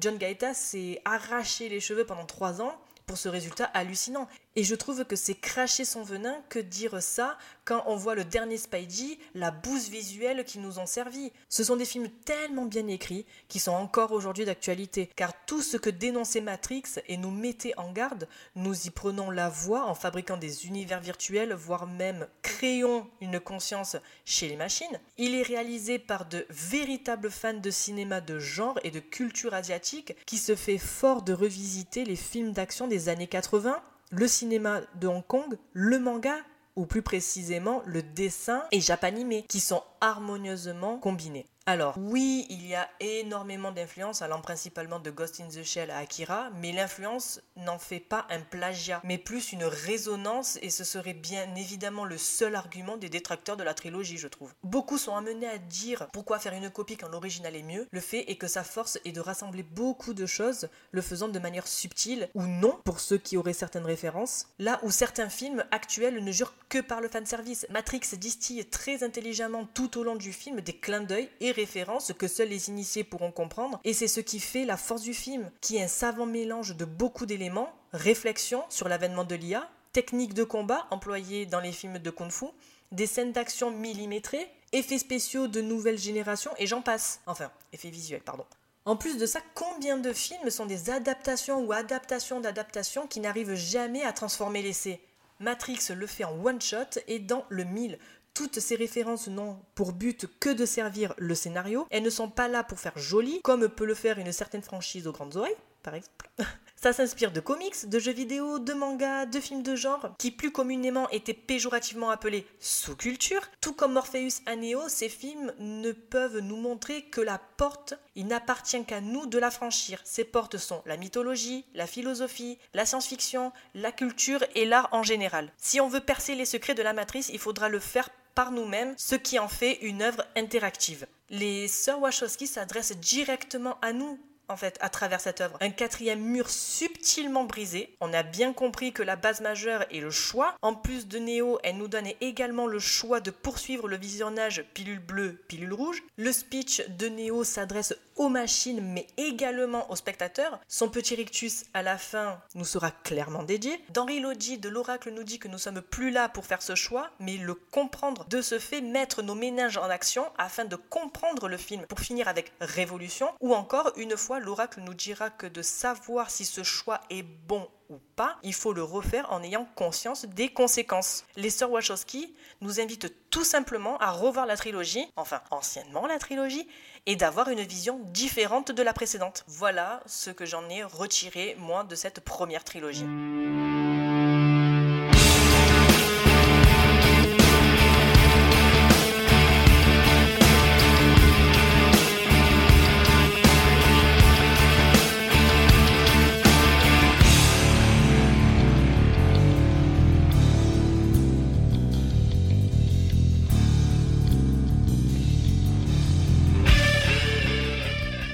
Est-ce que vous avez vu d'autres films euh, de la filmo des sœurs Wachowski? Pour petit rappel, nées à Chicago, elles ont quasiment toujours travaillé ensemble sur leurs projets, en commençant par le premier script Assassin, qui a connu une refonte et dont elles voudront que leur nom soit retiré du film, mais sans succès. En revanche, celui de Matrix était déjà prêt, mais la crainte des producteurs de leur allouer un budget trop conséquent pour des novices, elles écriront et réaliseront leur premier film Bound. Si vous êtes curieux de le voir, qui soit dit en passant est un très très bon film noir de mafieux, vous trouverez quelques similitudes de plans et autres avec Matrix puisque Bound contenait déjà les idées principales. Ce dernier ayant eu un bon retour critique, la Warner validera la mise en chantier du chef-d'œuvre que l'on connaît tous maintenant, The Matrix, ainsi que leur suite. Après ça, ils écriront le script de l'excellent V pour Vendetta, puis s'en suivra le très rejeté Speed Racer et euh, les mitigés Cloud Atlas et Jupiter Ascending, pour finir avec l'acclamée série Sense8. Ces mots seront les définitions de leur film, vérité, choix, but, destin, savoir, amour et les structures de dialogue. Leur but premier, faire du cinéma de divertissement intelligent et bousculer le spectateur. Alors, dis-moi David, qu'as-tu vu de leur filmographie? J'ai vu Cloud Atlas, dont je n'ai plus aucun souvenir, je suis vraiment désolé. Mais j'avais beaucoup apprécié parce que elles ont réussi euh, à cette époque-là également à créer quelque chose qu'on n'attendait pas. C'est justement pour ça que le film n'a pas eu beaucoup de succès, je pense. Il y avait le début de ce qu'on a vu dans Sense8, c'est-à-dire le aller plus loin que le corps en fait. C'est toujours une idée de distanciation entre le corps et l'âme, le corps et l'esprit, et que finalement on pourrait très bien traverser les âges comme ça. Ou euh, c'est beaucoup plus compliqué que ça, c'est un peu particulier. Mais dans Matrix, ça y est déjà. Hein, d'ailleurs, le corps, l'esprit, tout ça séparé. Grande idée là-dessus peu de bouddhisme finalement, je pense, dans tout ça. Il y a une culture de l'âme euh, dans, Claude Atlas qui est bien plus virulente que dans les Matrix. Et je pense qu'il faut le voir. Après, il n'est pas pour tout le monde. Il est beaucoup moins ouvert que Matrix. On peut pas le regarder simplement comme un film, comme un drame ou comme, comme une histoire d'amour. Claude Atlas, c'est quelque chose d'assez obscur que je ne conseille vraiment pas à tout le monde. Pour ma part, j'ai pas vu énormément de leurs films. Je crois que j'ai vu rapidement, mais genre vraiment très rapidement, quelques extraits de Speed Racer, mais je l'ai pas vu entièrement ou, euh, ou alors je me souviens pas de tout. Sinon, euh, V pour Vendetta. Et j'adore V pour Vendetta. Ce qui du coup va me faire dire une chose en plus que, que je trouve incroyable, ou qui n'a absolument rien à voir, mais euh, c'est une réflexion que j'ai eue il y a quelques temps, et je crois que je l'avais déjà partagé dans un podcast, mais je suis pas sûr. On vit quand même dans un monde où l'agent Smith, Elrond, V, Megatron sont une seule et même personne. C'est vrai. Et je trouve ça incroyable. Je le répète et je le redis, j'adore. J'ai vu une bonne partie de Sense8, j'ai pas... J'ai terminé la saison 2, j'ai peut-être terminé la saison 2. Mais est-ce que j'ai fait le film? J'ai peut-être pas fait le film. J'avais beaucoup accroché, surtout la saison 1, la saison 2 un peu moins. Ça m'a fait penser que du coup j'ai vu, vu Jupiter Ascending. J'ose supposer qu'elles sont allées assez loin, que pour qu'il y ait un message derrière. C'est hyper intéressant parce que c'est arrivé à une époque où la science-fiction commençait à tomber en décrépitude et on n'avait pas grand-chose à se mettre sous la dent. Donc c'est vrai que de voir un pré-gardien de la galaxie, entre guillemets, puisque ça part vraiment dans tous les sens au niveau de, de ses idées, etc. Si tu t'attends à voir un Matrix dans l'espace, euh, oublie tout de suite, quoi. C'est vraiment, c'est un full moment de détente et ça passe très bien. Mais voilà, après, rien, de, rien de particulier à rajouter sur ce film-là. C'est compliqué de nos jours de venir avec un univers totalement nouveau qui vient pas de, qui est pas inspiré de un bouquin ou de quelque chose comme ça, et de partir de base en mode je vais t'expliquer comment ça se passe et on développe l'histoire en même temps. Bah, il y, a eu des coups de chance hein, là-dessus. Par exemple, euh, il y a eu Edge of Tomorrow. Alors, ça vient d'un manga, mais personne connaissait le manga quand c'est sorti. Et tout le monde a accroché au concept. Quoi. Le mec qui revit 46 euh, millions de fois sa propre mort. Euh. Les bases étaient plus solides. C'était plus facile à appréhender. Et je pense que les gens sont plus laissés entraîner dans ces trucs-là. Là, c'est vrai que Jupiter Ascending, il y avait des planètes, il y avait des races. Voilà, c'était très compliqué. Même la bande-annonce donnait pas super envie parce que ça racontait pas grand-chose. Donc, effectivement, je comprends que les gens aient hésité à aller le voir. C'est vrai que personnellement, moi, la bande-annonce, quand j'y repense là, ça m'avait pas donné envie de voir parce que je me suis dit, ça ressemble à de la science-fiction pour enfants. Ouais, mais c'est ça. Que ce soit dans le visuel ou dans, dans ce que la bande-annonce racontait, ça ressemblait à ça. Je me suis dit, c'est de la science-fiction pour enfants. Et donc, ça va pas chercher plus loin. Donc, ça m'a pas donné envie de le voir. Mais est-ce que c'est pas un petit peu ça Parce que c'est quand même drôle qu'on leur accorde encore des budgets au Sir Wachowski. Parce que, à part Matrix, au box-office, c'est jamais non plus quelque chose d'extraordinaire. Elles ont jamais réussi à toucher le plafond à chaque fois. Leur nom fait pas plus rêver que ça, à part quand on est cinéphile. Je veux dire, euh, nous, en tant que cinéphile, on va toujours s'intéresser au film de Wachowski, qu'on aille le voir ou pas. On sait qu'il va y avoir quelque chose d'intéressant à aller chercher dedans. je, doute qu'après ce, Matrix 4 qui est en plus à bider, qu'on en entende encore beaucoup parler avec des grosses productions et des gros producteurs pour, pour, pour leur prochain projet, parce que Sense8 s'est planté, Matrix 4 s'est planté, Jupiter Ascending, il n'y a pas eu de suite, donc je suppose que ça n'a pas eu le succès escompté. Speed Racer a toujours été connu comme étant un des plus gros beats des Wachowski et de la Warner c'est quand même marrant parce qu'elles ont un talent, elles ont un talent fou. Elles, arrivent à exprimer des choses complètement folles et hyper modernes. Alors est-ce qu'il faudrait peut-être pas limite qu'elles partent complètement à gauche et euh, de se dire bon bah on va aller voir les petits studios indépendants et faire un petit film peut-être avec moins d'effets spéciaux pour une fois. Moi je pense qu'un petit projet indépendant ça pourrait très bien leur aller. Je sais pas pourquoi à chaque fois elles vont se relier. Est-ce qu'elles ont encore un contrat avec la Warner? C'est peut-être possible. Relié par Matrix peut-être à un moment ou à un autre. Et du coup, elles ont fait d'autres projets avec la Warner parce qu'elles étaient obligées de faire ça. Quoi. enfin bon, bref. On verra. On va finir donc avec le quatrième Matrix. Nous ne le savons pas. Mais nous sommes tous prisonniers de ces étranges boucles temporelles. L'heure est enfin venue. Tu vas devoir nous montrer ce qui est réel.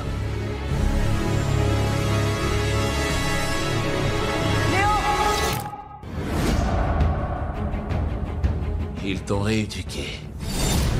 Ils t'ont fait croire que leur monde était le seul digne de toi. Mais une part de toi savait que c'était un mensonge. Une part de toi se rappelait ce qui était réel. Il est si facile d'oublier le bruit incessant que la matrice imprime dans nos têtes. Une seule autre chose fait le même genre de bruit. La guerre. Sorti donc en décembre 2021 pour une durée de 2h28 minutes et seulement une des sœurs Wachowski à la barre. Pour savoir si sa réalité est une construction physique ou mentale, Monsieur Anderson, alias Neo, devra choisir de suivre une fois de plus le lapin blanc. S'il a appris quelque chose, c'est que ce choix, bien qu'illusion, reste le seul moyen de sortir de la matrice ou d'y entrer. Neo sait déjà ce qu'il doit faire, mais ce qu'il ne sait pas encore, c'est que la matrice est plus forte, plus sûre et bien plus dangereuse que jamais. Petit point box-office, d'après vous, combien d'entrées a fait Matrix Résurrection en France? Moins d'un million, je crois. Ouais, j'aurais dit 500 000. Il a, il a bidé complètement. Euh, il était face à Spider-Man. Hein. Ouais, en plus, ouais. 700 000 Alors, on est à 972 000 entrées. Un film américain, un blockbuster qui fait pas le million, c'est que vraiment il a bidé, hein, machin. Il y a beaucoup trop de critères contre ce film. Ils l'ont envoyé au, ils l'ont envoyé à l'abattoir. Clairement, ils l'ont envoyé à l'abattoir. Enfin, je veux dire, euh, quand Warner a vu le produit final, ils se sont dit bon allez, on s'en débarrasse et puis c'est bon quoi, tu vois. Il y a une entente cordiale à mon avis entre entre Lana et la Warner pour dire bon, ça sera de l'autodérision, etc. Ils ont dit ok, mais, mais je pense que même la, même la bande annonce donnait pas envie. Enfin, moi, je me retrouvais pas dans la bande annonce de Matrix. Tout le monde attendait Matrix pour Matrix, mais personne n'attendait Matrix pour la bande annonce qu'il avait vue quoi. Moi, je l'ai attendu comme le Messie. Hein. Il y avait un canard en plastique sur la tête de Keanu Reeves. mais oui, mais c'est ça. Tu vois, même là, même là, tu vois, avec la musique de, de White Rabbit et tout euh, pendant la bande annonce, qui est en plus dans le film, cette, cette scène, ils auraient pas dû la mettre dans la bande annonce. Ça décrédibilise complètement que le film soit ce qu'il est, je comprends. Mais à ce moment-là, joue sur une communication qui est complètement à contre-pied du film qu'on va t'offrir. Tu sais très bien que les gens vont pas aller voir le film si déjà ils se sentent floués dès la bande-annonce. Et je trouve que la bande-annonce de Matrix 4 te rendait déjà cette, euh, ce côté attention, tu vas pas aller voir le Matrix que t'attends. Et je trouve ça dommage parce qu'en fait, c'est justement ça qui, qui aurait été intéressant. C'est que les gens se retrouvent en salle en se disant ouais, euh, je vais voir, ça va mitrailler dans tous les sens, va y avoir du méta, va y avoir euh, de la révolution sur les réseaux sociaux, des trucs comme ça, tu vois. Et en fait, non, dès la bande-annonce, on t'explique qu'en fait, ben, Keanu Reeves, enfin Anderson est un gros drogué et que en fait la Matrix a réussi à recommencer son coup et qu'en fait, bah, la Matrix n'est pas la matrice n'est pas la matrice et machin. Et en fait tout est déjà expliqué dans la bande annonce tout ce qu'auraient voulu ne pas savoir les gens pour être surpris dans le film bah, tout était déjà dans la bande annonce après dans la première bande annonce c'est vrai que tu as cette musique en fond des images qui passent et basta. Après la deuxième moi je ne l'ai pas vue justement parce que je me suis dit bon mm. ça va révéler un peu plus de choses donc je la regarde pas et puis euh, et j'ai bien fait parce que c'est vrai que j'ai vu des personnes qui l'ont vu et qui disaient euh, direct ouais c'est méta, ça reprend ci, ça reprend ça. Je suis wow wow wow wow wow wow. Taisez-vous déjà, s'il vous plaît. Et euh, voilà, je pense que la première bande annonce suffisait à elle-même. Ils auraient juste dû faire ça et puis pas balancer une deuxième et et du coup, tu en as pensé quoi, toi, du film? Bah, pour le coup, moi qui ai vu les trois autres, j'ai pas compris ce film. Genre, pendant toute une bonne, bonne partie du film, j'ai pas compris. Parce que, bah, déjà, je pense que c'était voulu, hein, que tu comprennes pas la moitié du film et que t'aies les révélations à la fin. Mais même les révélations, en fait, c'est pas que je les ai pas compris euh, dans le sens où euh, j'ai pas compris la totalité du film, mais c'est surtout que je les ai pas compris dans l'univers de Matrix. C'est-à-dire que je pense que Matrix, c'est un. Enfin, le Matrix 4, c'est un film. Euh, moi j'aurais dit banal. C'est un film foutage de gueule. Il est là pour se moquer en fait de Warner et il le fait ouvertement. Ce qui me fait dire que genre Warner a validé ça. Parce que clairement à un moment ils se disent clairement bah on va faire une suite parce que Warner veut qu'on fasse une suite. Ils le disent dans le film. C'est une phrase prononcée par un personnage. Et du coup, tu en fait, c'est clairement la façon de penser, je pense, des, des, des, sœurs Wachowski. Mais euh, pour le coup, moi, je trouve que le problème qu'il y a, c'est que là où j'attendais une conclusion, comme je disais tout à l'heure, une conclusion à Matrix 3, quelque chose qui me dise, bah potentiellement là du coup des années plus tard, est-ce que la relation entre la machine et, l'humain a fonctionné? Bah on n'a pas la réponse. On n'a pas les éléments de... Ah, les, En fait c'est pas la conclusion que j'attendais, c'est pas la conclusion... Ça répond pas aux questions. En fait ça me pose plus de questions qu'autre chose sur des éléments qui sont pas forcément pratiques ou euh, utiles euh, quand on voit euh, les films précédents. En gros, moi, c'est vraiment le personnage de Trinity et son rapport à, à Neo. En fait, je trouve qu'il est totalement différent dans le Matrix 4 par rapport aux autres. Ce qui en soi est une bonne chose vu que ça nous permet de voir les choses différemment, mais ça me perd plus qu'autre chose. Et j'arrive pas à comprendre. Et c'est pour ça, tu vois, là, clairement, ce que j'exprime, c'est une pensée totalement incohérente. Et c'est pour ça que je trouve que, en fait, ce film me fait réfléchir, comme tu dis, c'est un film de merde qui se veut. Hein. bah là, en fait, il me fait exprimer une pensée moyenne parce que je trouve que c'est ce que reflète le film. En fait, une pensée pas exceptionnelle, qui arrive pas vraiment à se développer. Mais bon, euh, ça fait plaisir un peu de revoir le retour de tout ça. Honnêtement, oui, j'ai kiffé voir euh, le retour de Matrix. Hein. Euh, soyons honnêtes, tout le délire de la première scène, quand tu vois la scène d'introduction de Matrix 4, tu te dis ah, j'ai cette référence. Sauf que quand tu vois que c'est pas Trinity, t'es hein, j'ai, Et puis en plus, il y a Neil Patrick Harris, et il faut savoir que j'aime Neil Patrick Harris d'amour. Je, voilà, si je pouvais, malheureusement il est déjà marié, mais si je pouvais épouser Neil Patrick Harris, le Barney Stinson toujours dans nos cœurs. Et les costumes d'Halloween sur, sur Instagram. Ah, les costumes d'Halloween sur Instagram. Ah. oui. Mais ouais, le, film est sympa. Il y a des, en fait, euh, je trouve qu'il surfe à la fois sur cette, euh, sur cette, euh, ce mood qu'on a actuellement de fan service, tout en restant léger par moment, beaucoup moins d'autres fois. Le chat, par exemple, j'ai trouvé ça beaucoup trop fan service sans vraiment être utile. Ce film. Il m'a juste perdu et il m'a, encore plus emmené dans un, fouillis mental que m'avaient fait les trois autres avant. J'ai eu ce que je voulais voir. C'est très particulier comme sensation Matrix 4 parce que tu sais que tu es en train d'être pris pour un con et en même temps on t'explique que tu es pris pour un con parce que c'est un film intelligent. C'est très difficile d'exprimer ce qu'on ressent quand on regarde Matrix 4, quand on sait d'où il vient, pourquoi il est là et où il va. Donc c'est vraiment euh, c'est une position très particulière en tant que spectateur de savoir que tu es en train de regarder de la merde et qu'en même temps ça a été fait exprès pour que ce soit un bon film. Enfin, J'adore cette phrase. je suis sûr que je, vais, je, vais, je vais être incompréhensible pour la plupart de nos auditeurs, j'en suis vraiment désolé. Je pense que le, la sensation de regarder Matrix 4, c'est une sensation que vous aurez qu'une seule fois dans votre vie. Matrix a ses défauts, il a ses qualités, il a plus de qualités que de défauts, je pense. Et malheureusement, les qualités sont inhérentes aux qualités, aux, défauts. C'est-à-dire que c'est vraiment une boucle qui te fait dire attends, mais c'est de la merde, mais justement, ce truc de merde, en fait, ça en fait une qualité parce que ça a été voulu. Ouais, mais ça en fait du coup un film de merde. Et ce passage-là est nul parce qu'en fait, il a voulu que ça soit bien. Et alors, c'est vraiment très très particulier. Je pense vraiment que, au-delà d'un film, Matrix 4 est un objet unique de cinématographie et lié euh, intrinsèquement à, l'économie du cinéma américain euh, moderne. Quoi. Plus qu'un film, c'est Matrix, c'est une expérience à vivre quand on a vu les trois premiers. Par contre, si on n'a pas vu les autres Matrix, ça peut être vu comme un film complètement banal et oubliable qui n'a absolument rien à rajouter par rapport à ce que tu as pu voir ces cinq dernières années. Et toi, Alice? Alors, en ce qui me concerne, j'ai énormément de choses à dire sur ce dernier opus de Matrix. Vous l'avez dit, hein, c'est un film méta de par l'évocation de la Warner, là où dans ce Matrix 4, le parallèle il va à gros sabots. Ce message est aussi présent dans Matrix Reloaded. Souvenez-vous lors de la scène de questions-réponses entre l'architecte et Neo, cette dernière représente les Wachowski face à la Warner à qui on a promis qu'elle pourrait réaliser tous leurs rêves les plus fous au cinéma, mais avec ce qu'ils ont fait de leur premier scénario assassin, elles ont eu la même désillusion que notre héros. Elles avaient raison, on vous parle de Matrix et vous avez été matrixé et êtes heureux de l'être. Elles ont vite compris que cette matrice hollywoodienne était un mal nécessaire. Alors, personne ne voulait de ce Matrix 4, encore moins les sœurs Wachowski, sinon ça aurait été déjà fait. Elles avaient conçu leur histoire sur une trilogie. Après, j'avoue, quand l'annonce a été faite, vous me connaissez, j'ai sauté au plafond direct. Après, il faut savoir que ce film se ferait avec ou sans elle. Warner voulant une suite réclamée déjà depuis la fin de Révolution, donc valait mieux que Lana récupère le bébé et elle nous le fait savoir explicitement de par ce que le film apporte et encore plus avec cette scène de brainstorming où Christina Ricci joue le rôle de Lana de par son dialogue et son look. Mais alors ce qui est marrant c'est que le film le démontre également mais la sacralisation de la, de la première trilogie a amené les gens à espérer beaucoup plus que ce que n'avait à offrir le film. C'est-à-dire que Lana n'a jamais promis quoi que ce soit au spectateur. À aucun moment, elle n'a dit vous allez arriver sur quelque chose de plus révolutionnaire que la, la première trilogie. Elle a juste dit bah je sors un Matrix 4. Bon, ok. Et là, les gens se sont dit ouais, ça va être méta, ça va être comme ci, ça va être comme ça. Dans la bande-annonce, ils ont étudié chaque image pour dire ah oui, mais en fait ça c'est une reprise de tel machin. mais on s'en branle.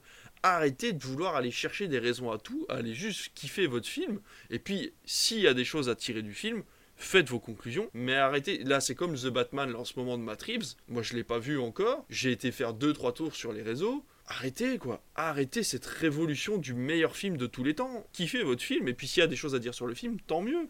Et puis s'il n'y a rien à dire sur le film, eh ben c'est pas grave, kiffe ton moment, mange tes popcorn et puis euh, voilà. Amen. Non mais c'est vrai. Matrix 4 est, une, est, est, est l'exemple parfait de ça en fait, où Lana a, a voulu faire quelque chose de, d'intelligent. Enfin, encore une fois, c'est incompréhensible ce film, il, est, inexplicable. C'est inexplicable. La note d'intention de Lana Wachowski là est absolument. euh, on, on sait pas. Je sais pas. Enfin bref. tu- Puis tout le monde en prend pour son gradin. Le geek, le pseudophilo, le fou de référence. Le film te dit clairement pourquoi vous avez accepté tout ce qu'on a dénoncé dans les trois précédents, pourquoi vous n'êtes pas sorti du carcan de cette matrice hollywoodienne, de ces dogmes, d'arrêter de vivre dans le passé, vous restez bloqué dans la nostalgie, vous n'avancez pas, ne proposez pas de nouvelles choses et le personnage de Jonathan Groff, donc le nouveau Smith, le dit lui aussi. Après toutes ces années, back to the Matrix. Enfin, celui qui en parle le mieux, c'est le mérovingien en disant qu'avant il y avait l'art, les livres, on avait de la conversation, et maintenant ce sont que des bip bip bip bip bip.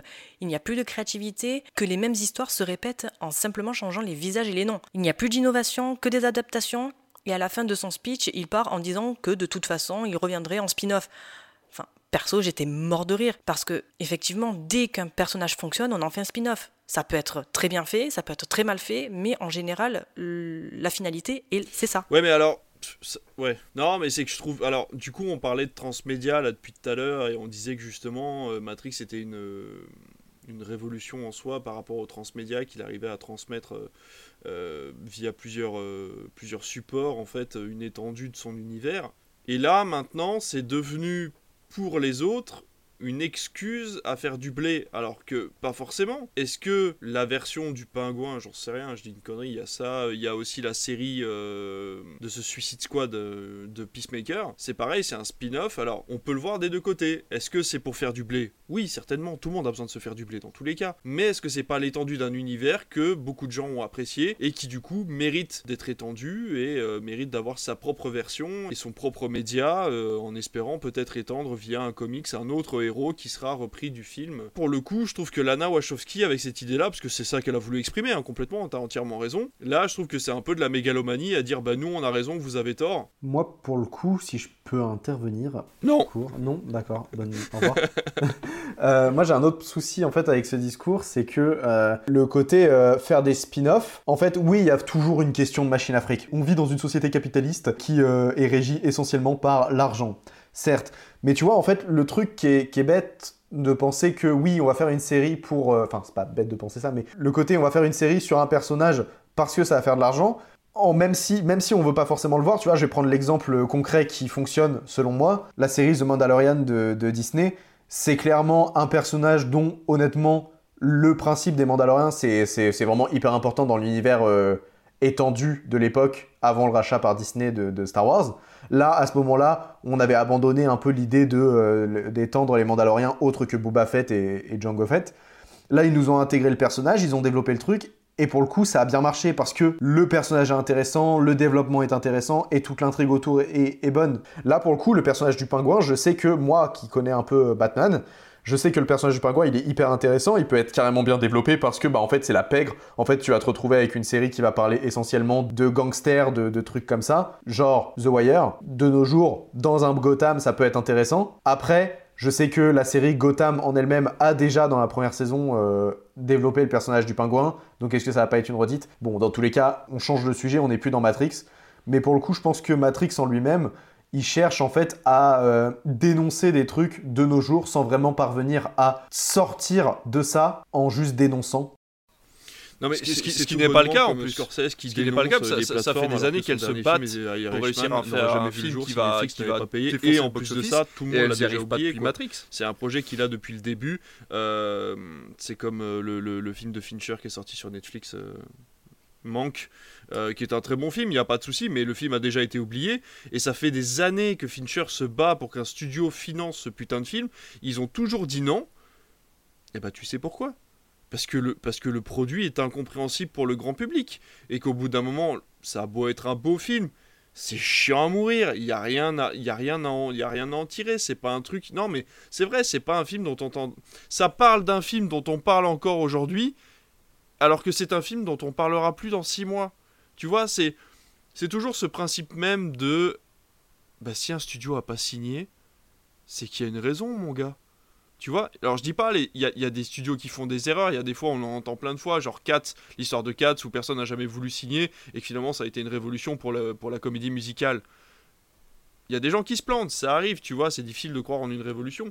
Mais il y a des fois, ben, je suis désolé, la plupart du temps, les mecs, ça fait des années qu'ils sont dans le métier. Si on te refuse un projet, bah, c'est qu'il y a une raison. Donc euh, au bout d'un moment, je pense qu'il faut arrêter de râler aussi sur tout et n'importe quoi et euh, essayer de trouver une cohérence entre, euh, ben oui, le cinéma, ça, doit gagner du blé et en même temps, ça, doit, ça doit être intelligent, quoi. Je pense qu'il y a deux poids, deux mesures. Je pense que Lana a raison d'un sens de critiquer le cinéma américain et de critiquer la, la société de consommation, mais je pense pas qu'elle l'ait fait de la bonne façon. Je pense que ça aurait été moins moins embêtant si par exemple elle avait pu quitter la Warner, qu'elle avait pu créer un projet qui ressemblait à Matrix, qui se moquait de Matrix, mais complètement indépendant. C'est-à-dire qu'on repart vraiment sur autre chose, tu ressens les similitudes avec l'univers de Matrix, mais elle tente de te faire dire un message du style ça n'aurait pas dû exister, je vous en fais cadeau, c'est pour vous, mais voilà, il va y avoir des, euh, il va y avoir des choses qui vont, qui vont être critiquées à l'intérieur de ce film-là.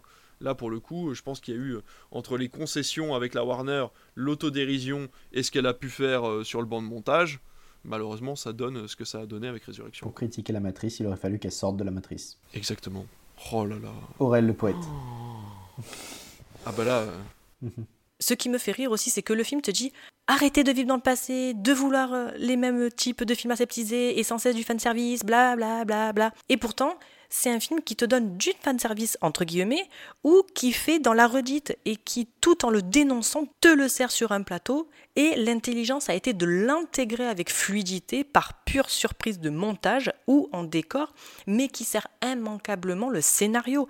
Matrix 4, c'est clairement l'antichambre de Spider-Man No Way Home ou de la dernière trilogie Star Wars. Enfin, surtout le 7. Et ce qui est marrant, c'est que ces gens-là qui ont aimé la redite et le fanservice ne l'apprécient pas dans Matrix 4, prétextant la fainéantise et la non-inventivité de Lana. Euh, la blague, sans déconner, à quel moment les films Disney sont gages de créativité? Ça, c'est mon avis personnel. Le film est tellement méta que pour ma part, je n'ai pu m'empêcher de faire des rapprochements entre les personnages et les acteurs. Par exemple, lorsque Neo et Trinity se rencontrent et discutent pour la première fois dans le café, elle dit être maman de deux enfants et ce sont vraiment ses enfants à l'écran. Quand elle lui présente également son mari se prénommant Chad, l'acteur s'appelle vraiment Chad. Chad Stahelski, qui était le doubleur cascade de Kenny Reeves sur les précédents Matrix, il est également le réalisateur des John Wick. Lorsqu'ils sont en tête à tête à boire un café, elle lui demande s'il est marié et s'il a des enfants. Il répond non. Et quand tu connais sa vie, franchement, tu ne peux avoir qu'un pincement au cœur quand tu sais pourquoi il n'est pas marié et pourquoi il n'a pas d'enfant. Puis ce film est aussi une déclaration d'amour, je trouve, aux amoureux de la trilogie et de l'univers plus qu'aux fans élitistes,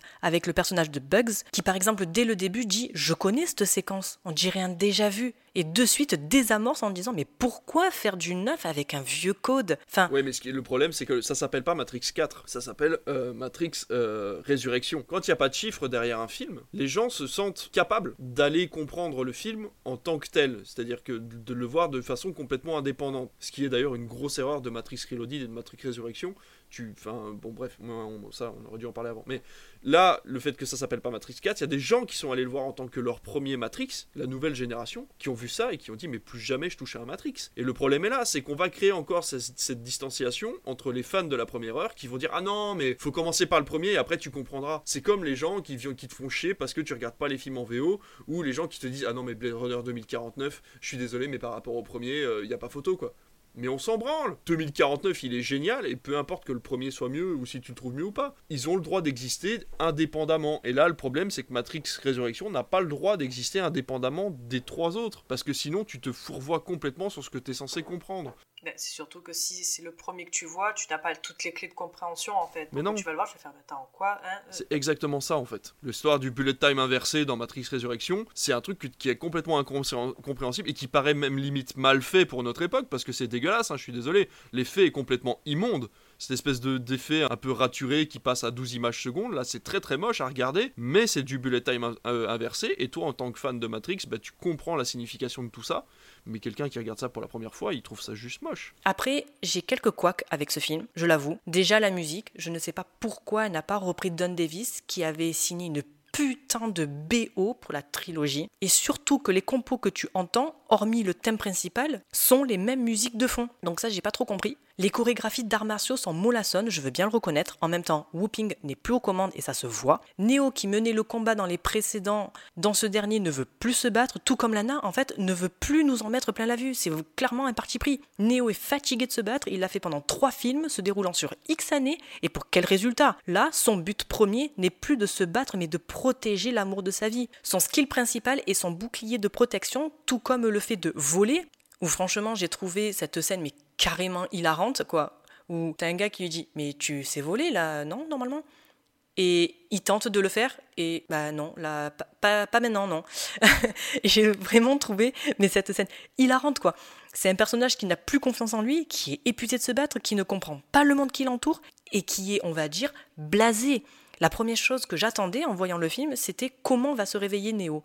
Je m'explique. Dans les trois précédents films, ses premières apparitions sont de l'état d'endormi à réveillé. Il est endormi sur son bureau dans le premier, se réveille d'un cauchemar prémonitoire dans le 2 et se réanime sur le quai de la station de métro dans le 3. Donc, dans ma logique, il aurait dû en être de même dans le 4. Mais non, la raison est toute simple. Je pense qu'anciennement conscient des rouages du système, à la fin du 3, on le découvre dans ce nouvel opus, tout simplement blasé et amorphe devant son écran. Idem dans l'ascenseur, où les gens autour de lui sont tous rivés sur leur écran de téléphone, et ça, il ne le comprend pas. Mais, mais, mais, mais, les scènes d'action à proprement parler, elles sont dans l'ensemble très bien faites et je trouve surtout celle de la course-poursuite à moto. Ça, il y a aucun doute. alors, c'est difficile de rentrer dans les détails parce qu'il faudrait vraiment étudier le film séquence par séquence pour expliquer ce qui va et ce qui ne va pas. Parce qu'étant donné qu'il y a des choses qui sont faites exprès et d'autres non, c'est très compliqué de donner un avis tranché. C'est-à-dire que moi, j'ai passé un bon moment devant le film, il m'a convaincu dans ses intentions, il m'a convaincu dans sa réalisation, mais il y a des choses que je lui reproche, c'est-à-dire il y a un côté très kitschoun en permanence. Il vit dans une époque qui n'est pas la sienne, qui n'est pas la nôtre, qui n'est pas celle de la première trilogie. Il, il tente de créer de fausses révolutions, il fait revenir des personnages exprès pour s'en moquer. Je parle euh, par exemple du mérovingien. Le mérovingien n'a absolument rien à faire là, et juste pour se moquer de ce personnage qui se doit d'avoir connu la déchéance après le succès, fait une apparition euh, où il insulte euh, Néo de loin, dans des insultes françaises absolument outrancières. Enfin, tous les personnages secondaires en fait sont absolument inutiles. Enfin, je les trouve vraiment pas intéressants. Le nouveau Morpheus, je le trouve pas intéressant. Sa copine là, je sais plus comment elle s'appelle, la nouvelle Trinity là. la technologie qui permet aux intelligences artificielles d'avoir de, une apparence physique dans le monde réel, je trouve ça mais d'une facilité scénaristique absolument immonde. Mais encore une fois, si ça se trouve, c'est fait exprès. Pareil, quand ils ont la conversation, elle lui dit Bah attends, en fait, faut créer un espèce de bypass pour en fait faire rentrer ton esprit dans Trinity le temps que je fasse le truc et tout. C'est incompréhensible. Et en même temps, c'est d'une facilité scénaristique qui est complètement hallucinante. Par contre, la métaphore du corps qui a été reconstitué, comment dire, qui a été euh, détruit, refait, redétruit, re-refait. Enfin, c'est vraiment pure métaphore d'un studio qui prend sa marionnette et qui en fait des suites et des resuites et des spin-offs et, et, voilà. Et j'ai trouvé cette métaphore très jolie même si elle est un petit peu trop visible à mon goût. Elle a vraiment cette capacité d'exprimer au plus profond ce qu'est ce film c'est-à-dire cette espèce d'amas en fait de, de, boyaux et de, et de trucs dégueulasses qu'on a, qu'on a rassemblés à l'intérieur de Neo à l'intérieur de Trinity pour créer une suite pour créer quelque chose où finalement les deux corps ne se touchent jamais pour te faire espérer qu'à un moment il y ait, euh, y ait quelque chose quoi et euh, c'est la définition même de Matrix 4, c'est-à-dire toucher du doigt quelque chose que tu n'auras jamais toi en tant que spectateur et te montrer qu'encore une fois c'était en accord avec les studios. Malheureusement on saura jamais ce qui a été demandé par la Warner et ce qui a été euh, accordé à Lana mais euh, je trouve que le produit aurait été beaucoup plus sympathique à regarder si elle avait fait ça correctement. C'est-à-dire que les premiers Matrix ont justement été des produits qui avaient plusieurs niveaux de lecture. Je pense qu'avec l'intelligence qu'elle a, et surtout si sa sœur avait voulu se mêler du projet, ils auraient pu réussir à faire un film tout à fait cohérent et correct pour le nouveau public, et un film avec des niveaux de lecture euh, subtils et moqueurs en dessous. Alors que là, c'est vraiment avec des gros sabots, et ça arrive à coups de canon, et c'est une réflexion comme une autre, tu vas me dire, mais euh, je sais pas, je, suis pas... Euh, je suis pas convaincu de, de, l'impact du message du coup. Je veux bien concevoir qu'il y a des défauts, mais par contre, c'est l'un des plus beaux films que j'ai vu depuis des années. En termes de blockbuster, je précise, sinon je vais recevoir la foudre.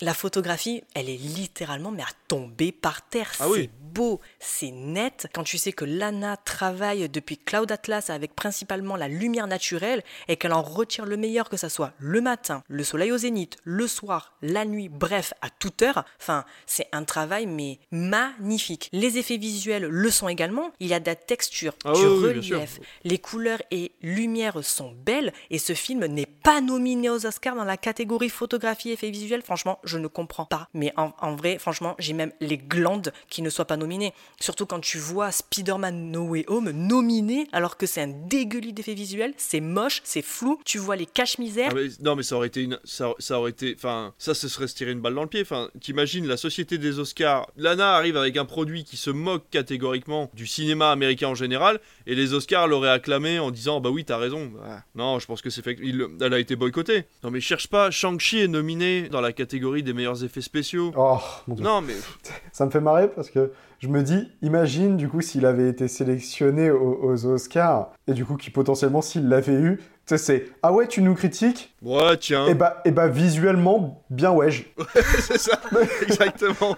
Non, mais c'est ça. C'est juste. Euh, on s'en fout, t'es beau. Ouais, ouais c'est bien. Ouais, oui, mais c'est exactement ça, c'est ça. Ah, mais putain, mais en fait, tu reviens, tu reviens là-dessus, mais en fait, c'est ça. C'est juste bah ça, c'est un, beau corps, en fait, avec rien dedans. C'est pour ça que le film est magnifique. Non, mais c'est vrai, tu enjôles le produit, tu le, tu le rends magnifique, et, mais il y a rien dedans, quoi. C'est comme quelqu'un qui va aller se muscler à la plage et qui va montrer ses abdos, et en fait, quand il va te causer, ben, il va avoir un âge mental euh, de 5 ans, quoi. C'est pas gentil pour les enfants de 5 ans. pas gentil pour les enfants de 5 ans. C'est une belle boîte vide. Elle est pas vide, elle est pas vide. Matrix 4, c'est pas vide. Le bar, mais, mais tous les jours, je vais dans ce coffee shop. J'adore le coffee shop, je le trouve magnifique. Le simulaté. Ouais. c'est non non non, c'est vraiment euh, ouais tout tout est beau quoi. Enfin vraiment. Même même si on, enfin même la nouvelle ville là.